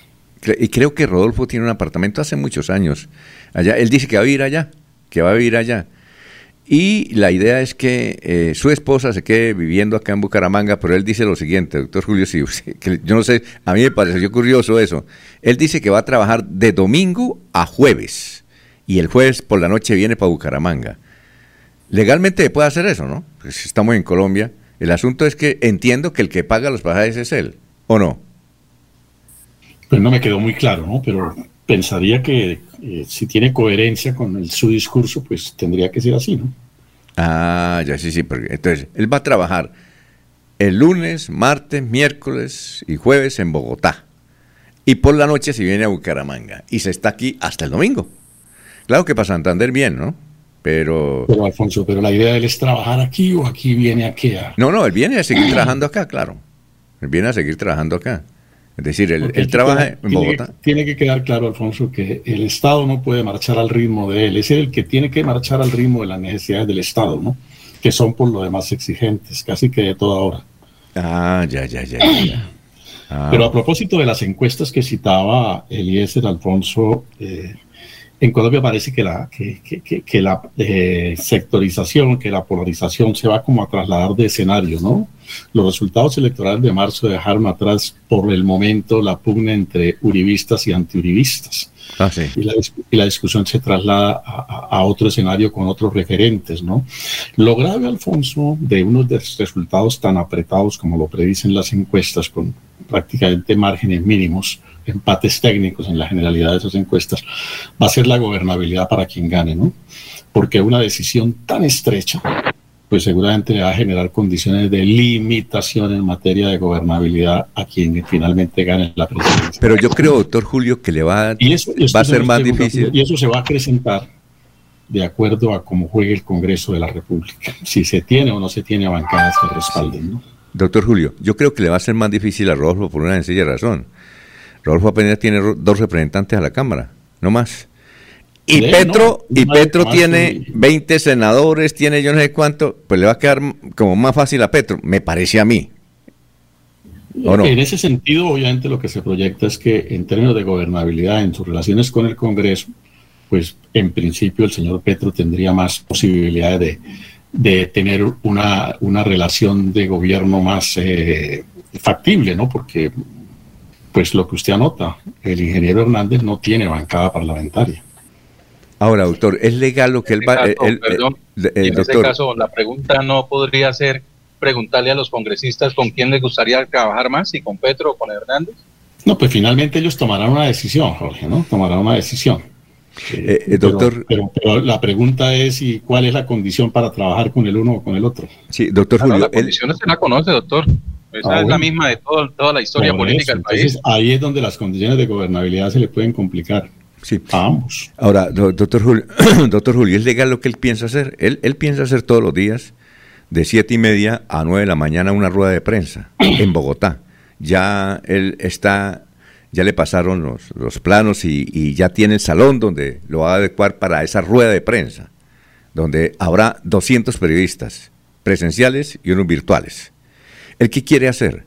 Él dice, presenta un proyecto y el senador o representante a la Cámara que no estén de acuerdo, lo coloca, en, eh, eh, hay un cuadro y entonces la imagen la proyectan allá y dice, mire, por decir, Supongamos que, a ver, ¿quién? Mm, eh, Laurencio, ¿lo puedo citar a usted? Creo que sí, ¿no? Supongamos Laurencio es senador. Sí, sí, sí, bueno, Listo. Autorización por escrito y Listo, perfecto. Entonces colocan ahí a Laurencio. Entonces dice, señores, mire, este señor no aprobó este proyecto donde le vamos a dar 500 mil pesos a ustedes, los colombianos, a ustedes. ¿Quién es este señor? Entonces pone ahí a un locutor, hágame el favor y me, me, hace el perfil en, dos minutos, lea lo que dice allá. Laurencio Gamba, nacido en City, eh, casado con doña Julia, periodista, eh, conservador, acérrimo, eh, bueno, todos esos datos, ¿sí? Ah, bueno. Entonces, ese señor, y así va pasando con todos, dijo, así se demore, si, si, si son 100 senadores, los va, los va a colocar ahí todos los días. ¿Eso es legal, doctor? Alfonso, eh, en principio puede que no tenga unas objeciones de legalidad, pero me parece la medida más antipolítica. Eso es entrar en, en, enfrentamiento permanente con, con, las bancadas en el Congreso de la República. Eso lo que acentúa es las diferencias, ¿no? no es la manera de tratar la suerte de un proyecto de un proyecto legislativo, de un proyecto de ley que el gobierno presente al Congreso. Parece que, que esa sí es una manera muy, muy eh, como es el estilo del ingeniero, ¿no? de, eh, espectacular y de sensacionalismos, eh, que creo que no conduce finalmente a nada. Esa es una práctica de los gobiernos populistas, lo digo sin, sin consideración pues partidista o sin afecto o desafecto político. No, eso es una de las características de los sistemas populistas, acudir a que el pueblo finalmente sea el censor ¿no? de, las decisiones que no le agraden a, quien gobierna. Esos cesarismos, pues, por supuesto, no van a conducir a nada, Alfonso. Él dice, él dice que le dio resultado acá en Bucaramanga con el Consejo y que todos se lo aprobaron. Eso, eh, ahora, ¿eso se va a transmitir por dónde? Eso por, por la televisión y por Facebook Live. Bueno, por la televisión a qué costo, ¿no? No, por eso, él dice, él dice que, de que mira eso porque... lo, otro, Alfonso, es que eh, eh, el ingeniero Hernández debería mirar un poco con objetividad la experiencia del presidente Duque con su programa durante la pandemia. El primer mes todos lo veíamos. Al quinto, sexto mes la gente no hallaba si partir el televisor o, cómo hacer para quitarse ese programa encima, que finalmente tuvo sepultura de cuarta categoría, ¿no? Murió ese programa sin, sin ninguna, eh, sin, como que la gente no se dio cuenta, se murió de inanición justamente por el rechazo que porque eso agota, Alfonso, eso agota. Lo usual en todos los sistemas es que, eh, porque no puede el poder tampoco abusar de sus sistemas de comunicación, ¿no? Lo usual en todo sistema, y así es en Colombia, es que cuando el gobierno necesite hacer pronunciamientos que sean trascendentes, haga uso de los canales de televisión en los espacios asignados para ello. Hay cadena de televisión, por supuesto, eh, se, transmite el mensaje que quiera eh, brindarse u ofrecerse a la comunidad. Uno de los desgastes de Chávez fue justamente ese, Alfonso, abusar de los medios de comunicación, ¿no? Exacto, vamos a una pausa, doctor, y regresamos. Son las, ya está ahí la Sabino, son las 6 y 38.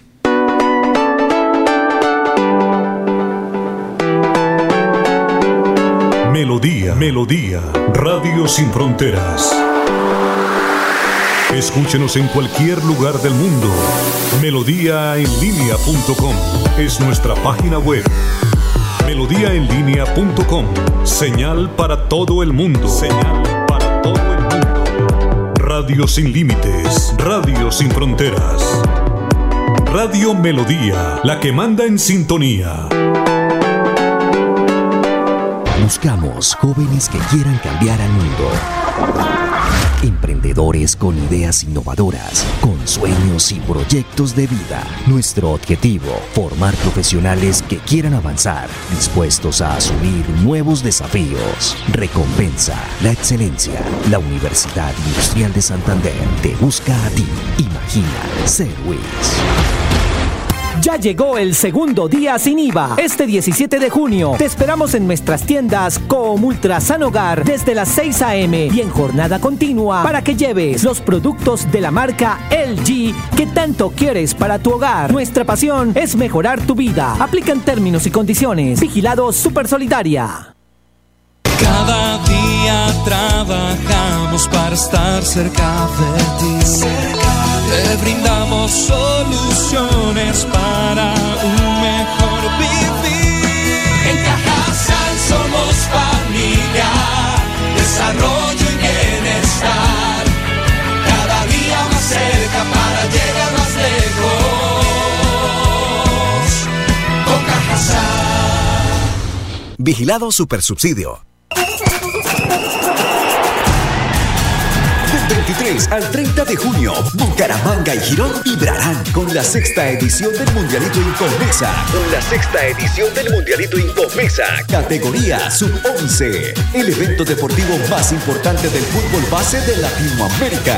48 equipos, 5 países, Venezuela, Ecuador, Perú, Panamá y Colombia. 150 partidos, más de 900 niños en competencia. Un torneo de fútbol infantil a la altura de los mejores del mundo. No me grites, aliéntame. WhatsApp 310-289-8760. 310-289-8760. Con el aval de la Liga Santandereana de Fútbol. Apoya Inver Santander. Patrocina Incomesa.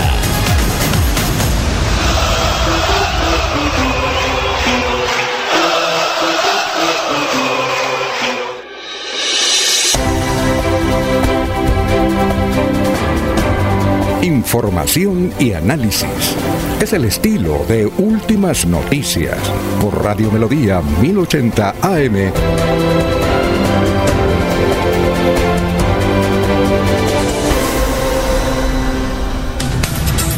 Bueno, entre los mensajes está uno de Berta Galeano que nos escribe Moisés Fuentes, medalla de plata, campeonato mundial de paranatación Madeira 2022, donde un santanderiano se coronó campeón mundial hace unas horas. Don Sabino, Caballero, director de Melodía en línea.com. ¿Cómo está? Muy buenos días. Feliz lunes, Alfonso, a usted, a todos nuestros oyentes y seguidores. Bueno, eh, lamentablemente la gente sigue agarrada, digámoslo en esos términos, por el tema político. Eh, es lo que la gente está opinando. Eh, sin embargo, sobre eso voy a destacar una parte, pues digamos, es las encuestas. Ya Eliezer hizo una lectura allí de cómo quedaron las últimas encuestas ya la gente tomará decisiones de pronto con base en ello, o por lo menos reflejan sus momentos de qué, está, de qué están pensando los colombianos. Eh, lo cierto es que, en términos generales, todas señalan lo que hay es empate técnico, es decir, en términos generales, con haciendo, promediando todas las encuestas, no hay ganador definitivo. Eh, siguiendo las encuestas, ¿no? Obviamente, eso es la encuesta real, es la del día de elecciones. Pero allí queda que la decisión está para cualquiera de los dos y la diferencia va a ser mínima. También ya el doctor Avellaneda hacía una referencia y un análisis sobre las consecuencias cuando esas diferencias son tan mínimas. Pero el reto ahora está para la registraduría que al momento de entregar los resultados, pues obviamente sean en transparencia, en claridad, en honestidad para que no haya lugar a dudas por parte de la labor de la registraduría. Y eso depende también de la aceptación de los resultados que den los diferentes candidatos, que esperemos que quien resulte perdedor, cualquiera sea el caso, pues acepte los resultados, porque cualquier duda que quede sobre el proceso de conteo de los votos, pues puede tener consecuencias lamentables también para el país. Entonces, en este caso, eh, primero que todos los candidatos, que son los que tienen que aceptar los resultados, y de ahí para allá, sus seguidores, que también acepten los resultados, gane quien gane. Y, y, ha sido lamentable también digo yo que la gente siga opinando sobre este tema porque en lugar de que la cosa maine, se merme, digamos, que uno esperaba que en esta última semana, por ejemplo, la cosa ya sea más tranquila que debiera ser así, al menos dejar una semana de tranquilidad que la gente respire, porque es que esta campaña ha sido larga, larguísima. Eh, entonces, el enfrentamiento no solo ha sido entre políticos, es que ahora lo lamentable es que ha pasado entre medios de comunicación e incluso entre periodistas. Y eso es sumamente grave y sumamente lamentable para el gremio periodístico, además, y para la comunidad en sí. Los periodistas ahora tildándose el uno porque está en la campaña del otro y el otro porque está en la campaña del uno, supuestamente. Entonces empiezan esos, esos señalamientos y enfrentamientos. Eso no le da un buen mensaje de tranquilidad, de armonía, incluso de paz al país que los mismos medios o los mismos periodistas están atacando entre sí. Pues en última, no, no, se hablando de bajezas que están pues también de moda ahorita estos días a la gente hablando, no se sabe quién cae más bajo, si los políticos o algunos periodistas con sus intereses. Eh, eh, Sabino, en ese caso, eh, el asunto para orientar a los oyentes es que Daniel Coronel publicó ayer que estuvo en la revista Semana, cuando era de propiedad de Felipe López. Escribió ayer y él salió de la revista Semana. Él escribió una columna indicando que el grupo Giniski había comprado esa revista porque la revista eh, iba para la quiebra, porque el impreso en Colombia ya no es eh, muy importante, porque la gente está leyendo es por las redes sociales. Entonces, eh, dice Daniel Coronel que el grupo Gilinski compró esa revista para apalancar los otros negocios y comprar, dice que va a comprar el grupo GEA, Grupo Empresarial Antoqueño, y que va por otras empresas grandísimas en Colombia y acusa a la revista de ser ese puente. Inmediatamente ayer, Vicky Dávila, pues eh, defendió a la revista Semana y atacó a Coronel. Y entró ahí en la controversia nadie más ni nadie menos que Darcy Quinn, que le dijo a Daniel Coronel, primero usted haga una crónica sobre lo de Perafán, porque acusan a, a Daniel Coronel de haber recibido eh, plata de Perafán hace 30 años para construir su lo que es ahora Noticias 1. Eso era NTC. Entonces don Daniel Coronel le dijo, oiga, dice que usted es periodista y se, y se graduó en la Universidad Sergio Arboleda. Ah, eh, yo le mando mm, mi fallo o, la declaración de la Fiscalía y de los entes judiciales diciendo que nada tengo que ver con Perafán y usted me manda eh, la tesis de grado de la Universidad Sergio Arboleda. Ahí está la pelea, ¿no? Es eso. Exactamente, sí, señor. Y, la cosa va así, pues eso me parece delicadísimo, o sea, y ahí ya están opinando ya otros periodistas de medios nacionales sobre el tema, cuando el llamado debe ser precisamente a dar ejemplo eh, de, de manejo de información, pero también de superar, digamos, diferencias ideológicas, porque es que eh, un periodista es un ciudadano del común que puede tener la ideología que quiera.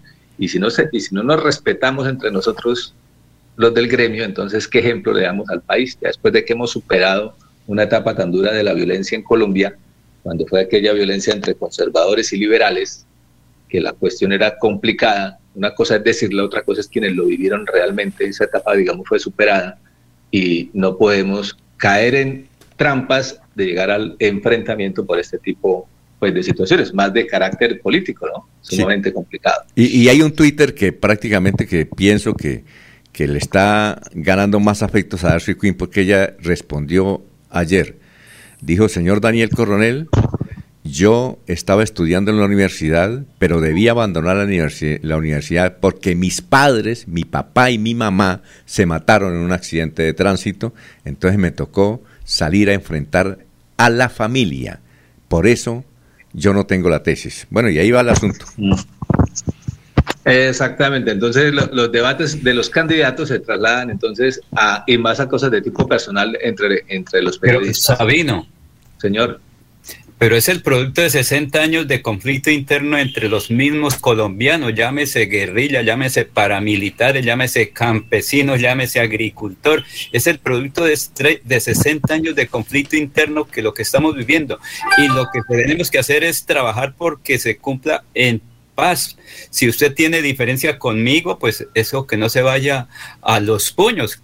Como civilizados, pues es normal tener esa controversia, pero que no se vaya a los hechos de violencia. Hay que echar esa agüita y no gasolina, ¿cierto, Sabino?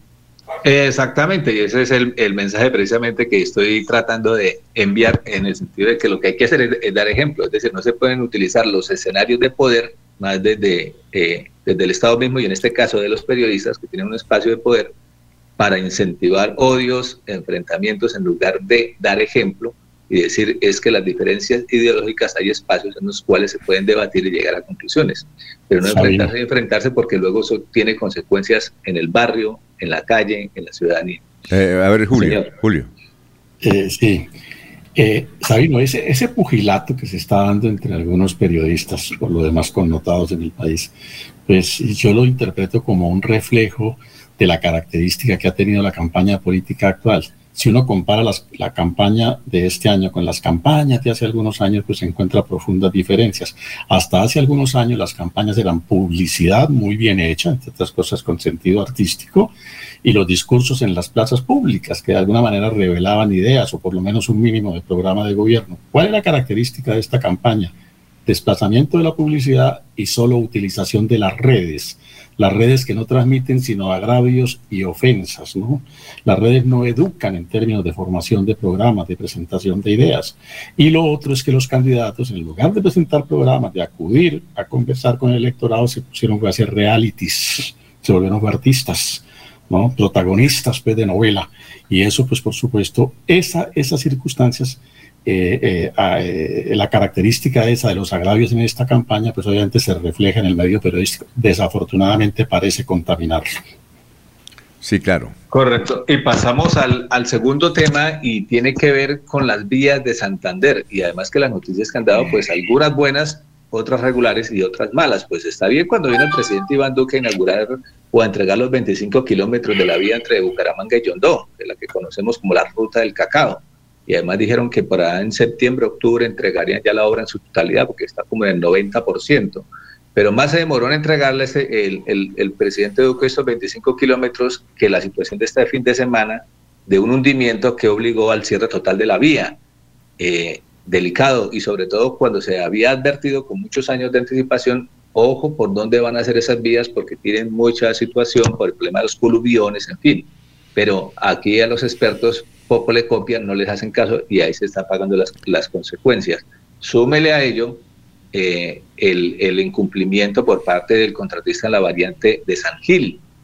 Entonces, eh, tras de que estamos como estamos, dice, el problema que tiene Santander es realmente en materia vial, 90% de las vías terciarias en pésimas condiciones, 90% de las vías, imagínense. Entonces, sumamente complicado. Y lo que medio se logra hacer, mire en lo que termina, en la vía Barranca Bermeja Yondo, entonces con hundimientos de calzada. Entonces, ¿qué pasó con los estudios? ¿Qué pasó con los diseños? En fin.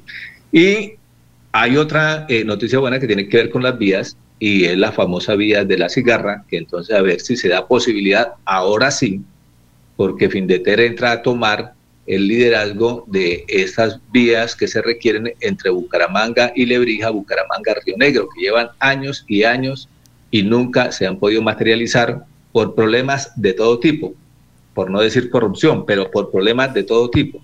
Entonces, a ver si por fin, con las vías de la cigarra y con fin de adelante en el, en, el, en el liderazgo, se logra que estas obras se hagan realidad. Mientras tanto, seguirán siendo solo publicidad, por no decir propaganda. Muchas gracias, Sabino, muy amable, muy gentil por haber estado con nosotros. Éxitos y cualquier noticia en melodíaenlínea.com. Gracias. Ahí estamos, buen día para todos. 6 y 52. ¿Necesitas dinero con urgencia? Adelanta tus metas con la prima de financiera como Ultrasan y listo. Justo cuando lo necesitas. Anticipa hasta el 100% de tu prima. Fácil y rápido. Tasa de interés preferencial. Solicita ya tu crédito y acelera tus metas. Escucha Últimas Noticias por Radio Melodía. Últimas Noticias por Radio Melodía. La que manda en sintonía. Bueno, vamos con noticias, Jorge. A esta hora son las 6 y 54. Así es, don Alfonso, mucha atención porque bastante conmoción se ha generado en el municipio del Socorro a raíz de un caso de una niña que decidió lanzarse de un tercer piso desde su colegio. La niña se, le, se lanzó desde el tercer piso del colegio eh, Avelina Moreno en el Socorro y si bien la institución educativa fue enterada a tiempo de lo que estaba sucediendo, no hizo nada para evitarlo. Las revelaciones la hicieron los padres de la menor de 12 años en un comunicado difundido en las últimas horas en redes sociales en el que responsabilizan de lo ocurrido a las directivas del colegio oficial Avelina Moreno por omisión. Como se informó a tiempo, la niña no aguantó el reiterado acoso de algunos de sus compañeros de séptimo grado y decidió lanzarse al vacío el viernes pasado hacia la una de la tarde en la sede A de esta institución educativa cuando terminaba la jornada escolar. Hasta el momento, la rectora Consuelo Martínez ha guardado silencio ante lo ocurrido. Al responder una llamada de parte de los medios de comunicación, respondió que no piensa dar declaraciones porque eso es materia de investigación. Según el dictamen del coordinador del Hospital Regional Manuela Beltrán, el médico Juan Pablo Vargas, la menor sufrió trauma abdominal cerrado con sospecha de fractura de una, vértebra, torácica. Se le realizó una laparotomía eh, por sangrado abdominal.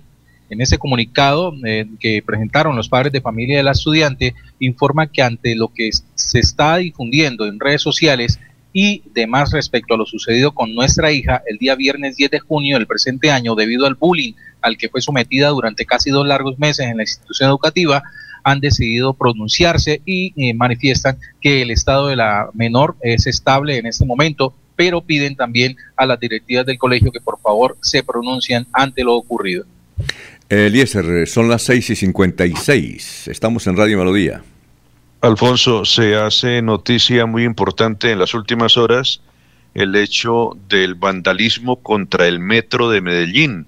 El metro de Medellín, pues, es uno de los símbolos más grandes del desarrollo del país y concretamente de la capital del departamento de Antioquia. Y hasta ahora había sido un elemento que no se tocaba por parte de del vandalismo, que no era agredido. Sin embargo, este fin de semana el sistema fue víctima de la falta de cultura ciudadana, eh, un ataque con piedras contra uno de los vagones en las inmediaciones de las estaciones de Tricentenario y Caribe en la tarde de ayer domingo, reportado por eh, las autoridades antioqueñas. Sobre el hecho, la administración del tren metropolitano de la capital de Antioquia indicó que no se reportaron personas lesionadas tras el acto de vandalismo, Además señalaron que habían puesto en conocimiento de las autoridades lo ocurrido. Están bastante compungidos los antioqueños, bastante triste la comunidad en general, porque realmente este es un sistema que no se había tocado en muchos años de existencia por parte del vandalismo en la capital de la montaña, Alfonso. Tremendo eso, son las 6 y 57. Don Laurencio, lo escuchamos. Alfonso, alcalde de Bucaramanga, agua Santurbán, porque es que hablamos de la defensa del agua, pero no nos comprometemos. Hablamos del campesino, pero no nos comprometemos.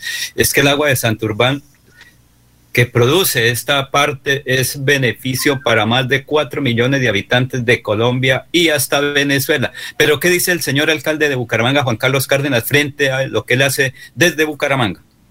La presidencia de su capital, donde en los próximos días estaremos presentando una ley para cárceles, de manera que tanto el gobierno nacional, gobernaciones y municipios nos articulemos en lo que tiene que ver la construcción, sino también el mantenimiento. Pero esto es con recursos, ¿dónde están los recursos? Lo que hay que hacer. Bucaramanga son limitados para atender tanta necesidad, por eso el gran propósito de articular con gobernación y gobierno nacional para que la responsabilidad sea compartida. Esto no solamente que le deleguen la responsabilidad a los alcaldes sin los recursos. Más allá del fallo jurídico, que efectivamente es un fallo que favorece todo el proceso que de la alcaldía estamos queriendo realmente garantizar el derecho a la defensa del páramo de Santopán por todos los bumangueses, más aún que hoy contamos con cerca de 500 hectáreas, municipio de Suratay, que vamos a adquirir más. Justicia tiene que realmente ser capaz, junto con las autoridades ambientales, entender la racionalidad de la defensa del páramo de Santurbán en términos de todos los riesgos que hay con los metales pesados. Se entiende de una vez que ahí es la fuente de agua, la fuente de vida de millones de colombianos y eso es lo que está en juego, la vida de millones de colombianos. ¿Y frente a la gobernanza del agua, alguna propuesta ahora en la reunión de Azocapitales?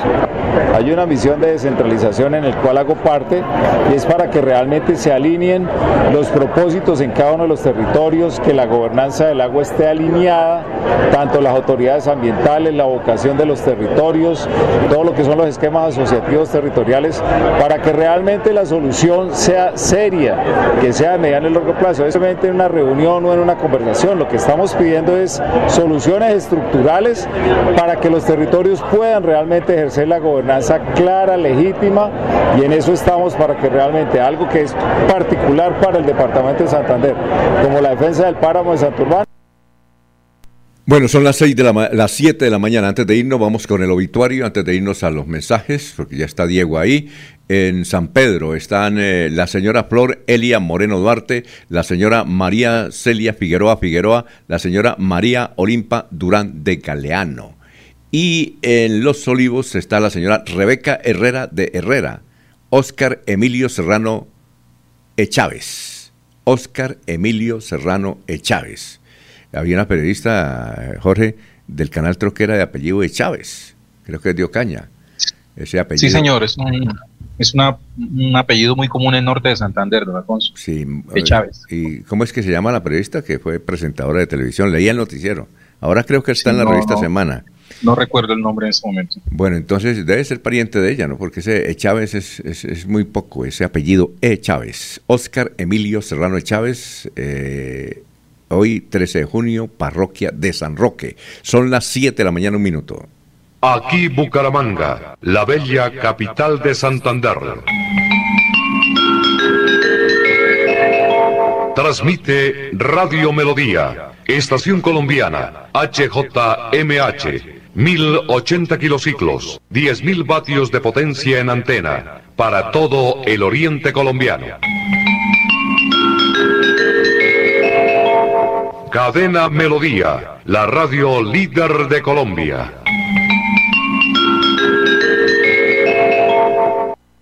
Cada día trabajamos para estar cerca de ti.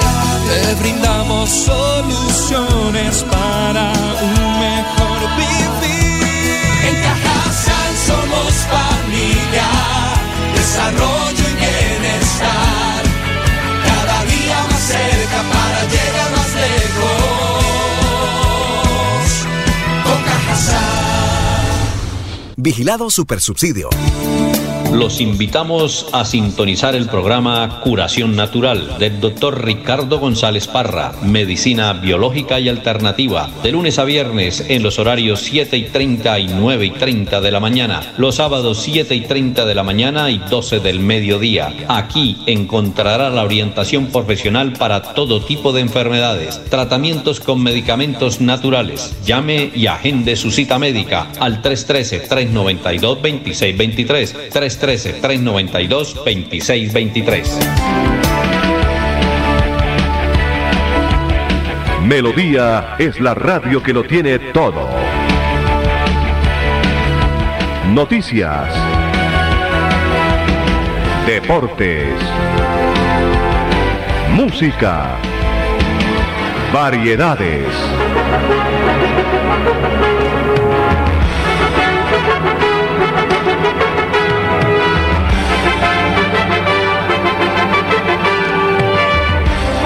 Melodía La Grande.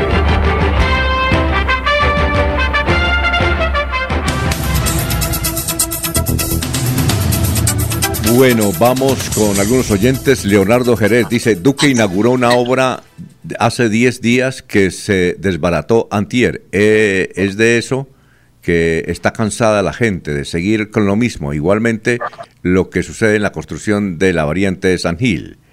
Eh, aquellos 90, el periodismo en Colombia perdió su rumbo, los oyentes son la razón de ser, ahora los periodistas se han convertido en los mensajeros de los grupos económicos o de algún particular.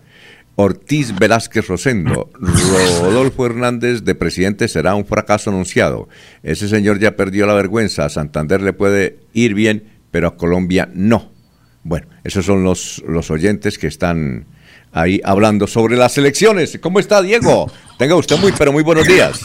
Don Alfonso, buenos días. ¿Cómo me le va? ¿Ya votó? Muy bien, ¿ya votó o no? No, no, no, no. Voy a votar mañana. Hoy Ah. estamos en otro tipo de eh, celebración y programación, entonces solamente hasta mañana voy a ir al consulado a votar. Seguramente va a ser una votación como las últimas, muy ordenada, muy tranquila, pero sí, sí, ya mañana mismo voy a votar. Definí mi voto el fin de semana, que lo tenía ahí medio enredado, pero ya, ya lo tengo claro y, y mañana me acercaré a votar. Bueno, ¿y eh, usted puede dar la primicia o solamente eh, lo dirá después de las elecciones? ¿Cuál, cuál, cuál primicia? La no, de- mi voto, me imagino que mi voto es solamente importante para mí. No creo que mucha gente vote por el que yo diga o, por, o como yo vaya a votar. Yo voy a Y votar es en blanco. secreto, Alfonso. y es secreto. Yo, yo voy a votar en blanco a las elecciones. Ah, bueno, en blanco. Sí, señor, yo voy a votar en blanco. Y creo que ha subido el voto en blanco según las encuestas que vimos la semana pasada. Señor, Me perdón. Me parece que el voto en blanco como que va a tener una fuerte incidencia el próximo domingo. Pues es una opción, ¿no? A mucha gente no le gusta porque mucha gente cree que es que uno no toma partido. Y yo creo que por el contrario, votar en blanco es, es decir, que uno no, no está de acuerdo con ninguno de los dos candidatos, que no, que no piensa que sean una buena opción o que cree que no son lo suficientemente buenos para manejar el país. O, pues usted puede tener mil razones para votar en blanco. Yo tengo las mías y, y pues yo voy a hacer ese voto de esa forma. Qué bien. Bueno, ¿y qué más? ¿Qué otra cosa Bueno, hay? hoy le quiero hablar, hoy le quiero hablar de, de un personaje muy particular. Le quiero hablar del pato Donald.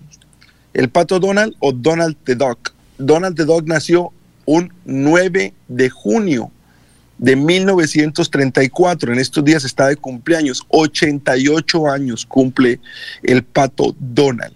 El pato Donald es, en teoría y en estadísticas, el segundo personaje animado más famoso de Disney, de la compañía Walt Disney. El primero, eh, pues lógicamente, es Mickey Mouse. En algún momento, el pato Donald fue el más famoso de Disney, pero a la esposa de Walt Disney no le gustaba el personaje, no le gustaba porque era muy cascarrabias y porque, eh, y porque la, por la forma en la que hablaba el pato Donald. Entonces ella le pidió a su esposo que hiciera algo para que Mickey volviera a ser el número uno y en ese momento fue cuando se creó la película Fantasía. No sé si la recuerda, recuerda la película de Mickey Mouse que sale claro. eh, manejando una, una orquesta sinfónica. Sí. Eh, en esa película fue que Disney, eh, fue que Mickey volvió a dispararse y volvió a tomar el número uno porque el pato Donald se convirtió tanto en los Estados Unidos como en el mundo en el personaje más famoso de la serie de Disney. Este personaje nunca tiene pantalones, Alfonso. Este personaje siempre está vestido con una con una camisa de marinero, con un eh, gorrito y nunca tiene pantalones. Únicamente tiene pantalones cuando va a nadar, que se pone su traje de baño. Por esa razón se dice que muchas de muchos países europeos lo censuraron en la época del 50 porque, porque no tenía pantalones en la televisión y pensaban que era eh, una insinuación o una forma de, indicar algo eh, sexual hacia los niños, entonces lo censuraron. El pato Donald ha crecido de la mano con Disney. Su primer amor no fue Daisy, Daisy, Daisy la pata. Su primer amor se llamaba Donna. Incluso en una eh, historieta, Donna peleaba con Daisy por el amor del pato Donald. Eh, también ese personaje fue erradicado por completo de, de Disney y ahora pues la pareja del pato Donald es por supuesto eh, Daisy Duck. Es de los pocos personajes que tiene una familia establecida. Usted recuerda que el pato Donald tiene sus tres sobrinos, tiene su tío, el tío rico, eh, y tiene una historia de un árbol genealógico eh, grande y que es una cosa que no es tradicional para los personajes de, de Disney. Fue factor, Alfonso, fue una diferencia de ánimo para los Estados Unidos en las guerras siempre ha estado vinculado al ejército. Incluso muchos de los aviones de guerra tenían referencias al pato Donald, expresiones del pato Donald, dibujos del pato Donald, y siempre ha estado vinculado, como le digo, a las fuerzas militares de los Estados Unidos. Aunque resulte o aunque suene increíble, el pato Donald tiene un grado en una universidad, en la Universidad de Oregon y es mascota de la Universidad de Oregon. O sea, tiene un título universitario, el Pato Donald. ¿Y, de, qué se graduó, de, qué se graduó? la verdad, no mencionan como tal la especialización. Tendremos que buscar de qué, de qué es su mayor, pero tiene título universitario y tiene una estrella en el Paseo de la Fama como personaje del cine mundial. El Pato Donald, el cascarrabias, eh, el, el, gritón, el que habla enredado, el que anda sin pantalones, pero un personaje que es muy querido por la compañía de Disney. En todas las paradas, en todas las fiestas que hace Disney, tiene que estar el pato Donald, que en su momento llegó a poner en duda el dominio del el ratón Mickey. Entonces, estamos celebrando 88 años del pato Donald Alfonso. ¿Eso fue creado, fue eh, creado por Walt Disney? Sí, señor. Es un personaje de Walt Disney y su nombre completo es Donald Fauntleroy. Es el nombre completo del pato Donald. Ah, bueno. Ese Walt Disney. la, mamá se llamaba Hortensia. Es, es de los pocos que tiene todo el árbol genealógico establecido. Recuerde los sobrinos. Recuerde eh, Hugo, Paco y Luis, los sobrinos del pato Donald, los trillizos. Eh, recuerde eh, al tío, al tío rico, eh, que es familia directa del, del pato. La, la, mamá se llamaba Hortensia y el papá se llamaba Quackmore. Quackmore mm. Pato se llamaba el papá del pato Donald. bueno, muchas gracias, Diego. Nos vemos mañana, ¿no? Bueno, Alfonso, ahí estamos hablando. Ojalá no, me, ojalá no, lleguen muchos mensajes regañándome por mi voto, que es ah, lo más importante. No, en blanco no, eso, no sé, la, la gente seguidora del blanco no. Esa es más calmada. bueno, éxitos. Bueno, un abrazo. Adiós. Chao, chao. Son las 7 de la mañana, 11 minutos noticias. A esta hora, Jorge, lo escuchamos. Así es, don Alfonso, mucha atención porque ayer domingo comenzó el Festival de Música Campesina de más extenso en Colombia se trata del Festival de Música Campesina y el Festival Gastronómico Guane que se realiza en Florida Blanca y que se extenderá desde el domingo 12 de junio y hasta por 17 domingos más. Eh, hasta las 6 de noviembre se presentarán agrupaciones musicales, campesinas y grupos y parejas de bailadores de carranga, mientras los visitantes degustan platos típicos santanderianos y dulces florideños. En el Festival de Música Campesina participan 51 agrupaciones musicales campesinas, lo que demuestra el gran talento e interés que hay en el festival, señaló el director de la Casa de la Cultura Piedra del Sol, Diego Castro Muñoz. Muy bien, eh, son las 7:12 eh, minutos. Eh, noticias, don Eliezer. Don Alfonso, han solicitado la excomunión de Rodolfo Hernández de la Iglesia Católica por sus profundas ofensas contra la Virgen María. En la arquidiócesis de Bogotá fue radicado el documento en el cual se critican los comportamientos del candidato presidencial hacia esa religión. El abogado William Oani Amador tramitó recientemente una solicitud de excomunión de la Iglesia Católica contra el candidato presidencial Rodolfo Hernández al considerar que éste se refirió de manera grosera, blasfema y profundamente ofensiva contra la Virgen María durante una entrevista por radio el pasado 7 de abril. El documento fue entregado ante el arzobispo de Bogotá y presidente de la conferencia episcopal, Monseñor Luis José Rueda, teniendo en cuenta que Hernández ha expresado pertenecer a la religión católica e incluso se lo ha visto frecuentemente en templos sagrados, comulgando en los diferentes rituales de nuestra Santa Iglesia. El demandado Rodolfo Hernández ha tergiversado de manera clara y flagrante los comportamientos que identifican a un buen católico reseñados en la Sagrada Escritura del Catecismo de la Iglesia Católica y las normas del derecho católico, al ofender la Santísima Virgen María, patrona de nuestra Iglesia, Madre de Dios, ejemplo de mujer y madre de todos los hombres, expresó el abogado ah, Amador, quien presentó esta demanda. Doctora Avellaneda, ¿qué es la excomunión? ¿Usted nos puede ampliar un poco ese término de la excomunión que solicitan para el candidato Rodolfo Hernández, doctor? Eliezer, dentro de las diferentes eh, sanciones que prevé el derecho canónico, está justamente para quienes infrinjan pues, las eh, disposiciones y las normas de la, de la comunidad, está la excomunión, que significa excluirlo de la comunidad religiosa, es decir, apartarlo de la fe, eh, en este caso católica, marginarlo prácticamente de la iglesia. Es la sanción más, más drástica que tiene la, la Iglesia y por supuesto la impone la autoridad competente al tenor de lo que prescribe el derecho canónico. Antes se, indicaba, doctor Julio, entiende que cuando yo estudiaba en el seminario era que a quienes comulgaban eh, no lo dejaban entrar a ninguna iglesia, no sé cómo lo harían. Otra que cuando fuera uno a pedir servicios, por ejemplo, de bautismo, eh, de matrimonio o algo así, eh, usted aparecía en, ah, aparece en pantalla, no puede. Más o menos será eso, no sé, pero eso sí ha venido eh, siendo más flexible, ¿no es cierto, doctor Julio? Por, no, pues de, hecho, Alfonso, excomulgar supone eh, que la persona no puede, digamos, hacer uso de los servicios, de la administración de los sacramentos que la iglesia pregona o predica, porque es que la excomunión es apartarlo de la iglesia.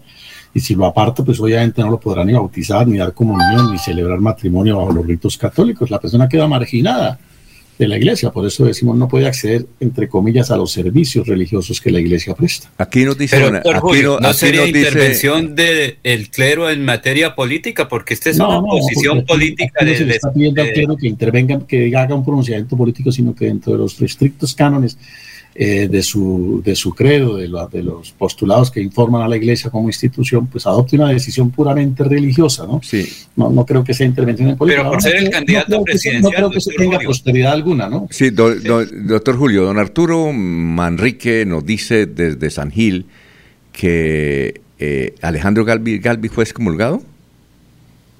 Yo no recuerdo exactamente si el doctor Galvis Galvis fue objeto de, excomunión. Lo que pasa es que los liberales de la época pues eran liberales radicales y tenían frente a la iglesia, digamos, posturas y posiciones políticas eh, encontradas, ¿no? Pero no recuerdo exactamente si el doctor Galvis Galvis fue excomulgado. Bueno, vamos a una pausa, pero antes los oyentes, Juliana Gómez dice, voto en blanco. Por favor, ¿acaso no saben leer? ¿Y no entiende que el voto en blanco no tiene ya en segunda vuelta valor? Es solo una formalidad. Solo será darle la oportunidad a los vándalos de izquierda que ganen más fácil. Eh, aquellos 90, bueno, eh, da duro al periodismo. Juan Martínez dice, la excomunión es un acto importante que tiene la Iglesia Católica. También nos escucha Maribel Cáceres. Jesús Carrero dice que la periodista que se refiere es Karen E. Chávez. Vamos a una pausa, son las 7.16. Florida Blanca progresa y lo estamos logrando. Logro número 136. Construcción edificio de la Fiscalía. Para proteger los derechos a la verdad y a la reparación de las víctimas de delitos, el gobierno del alcalde Miguel Moreno avanza con el proyecto para construir la nueva sede de la Fiscalía General de la Nación seccional Florida Blanca, que demanda una inversión de 12.800 millones de pesos. Nosotros vamos a tener con esta Fiscalía acceso rápido a la justicia. Porque con seguridad el progreso en la ciudad es imparable.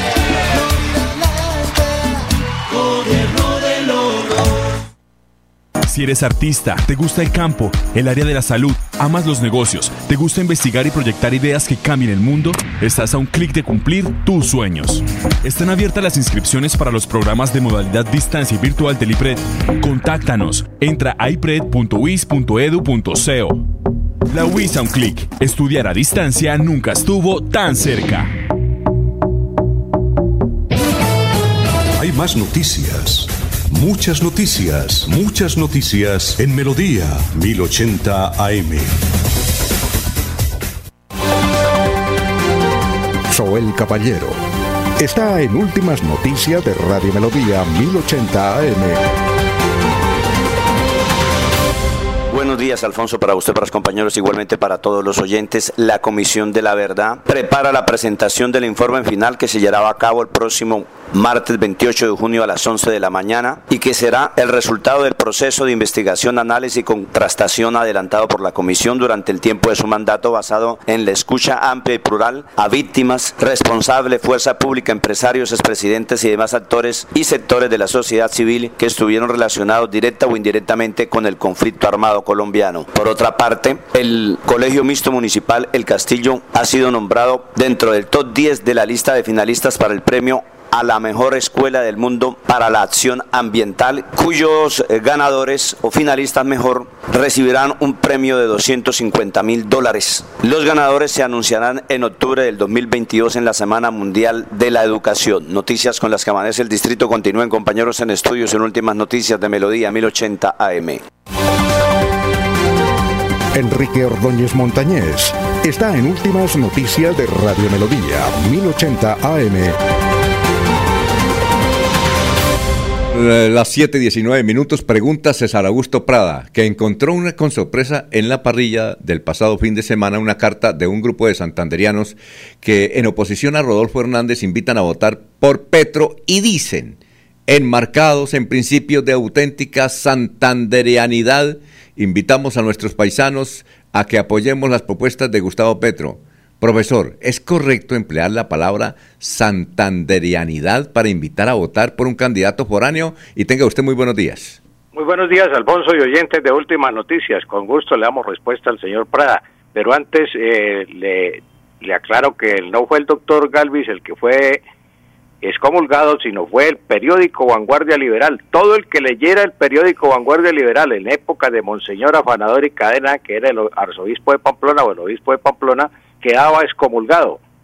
Eso, mañana podemos ampliar un poquito sobre la excomunión y todo eso, Alfonso. con mucho gusto, profesor. Claro, claro, claro.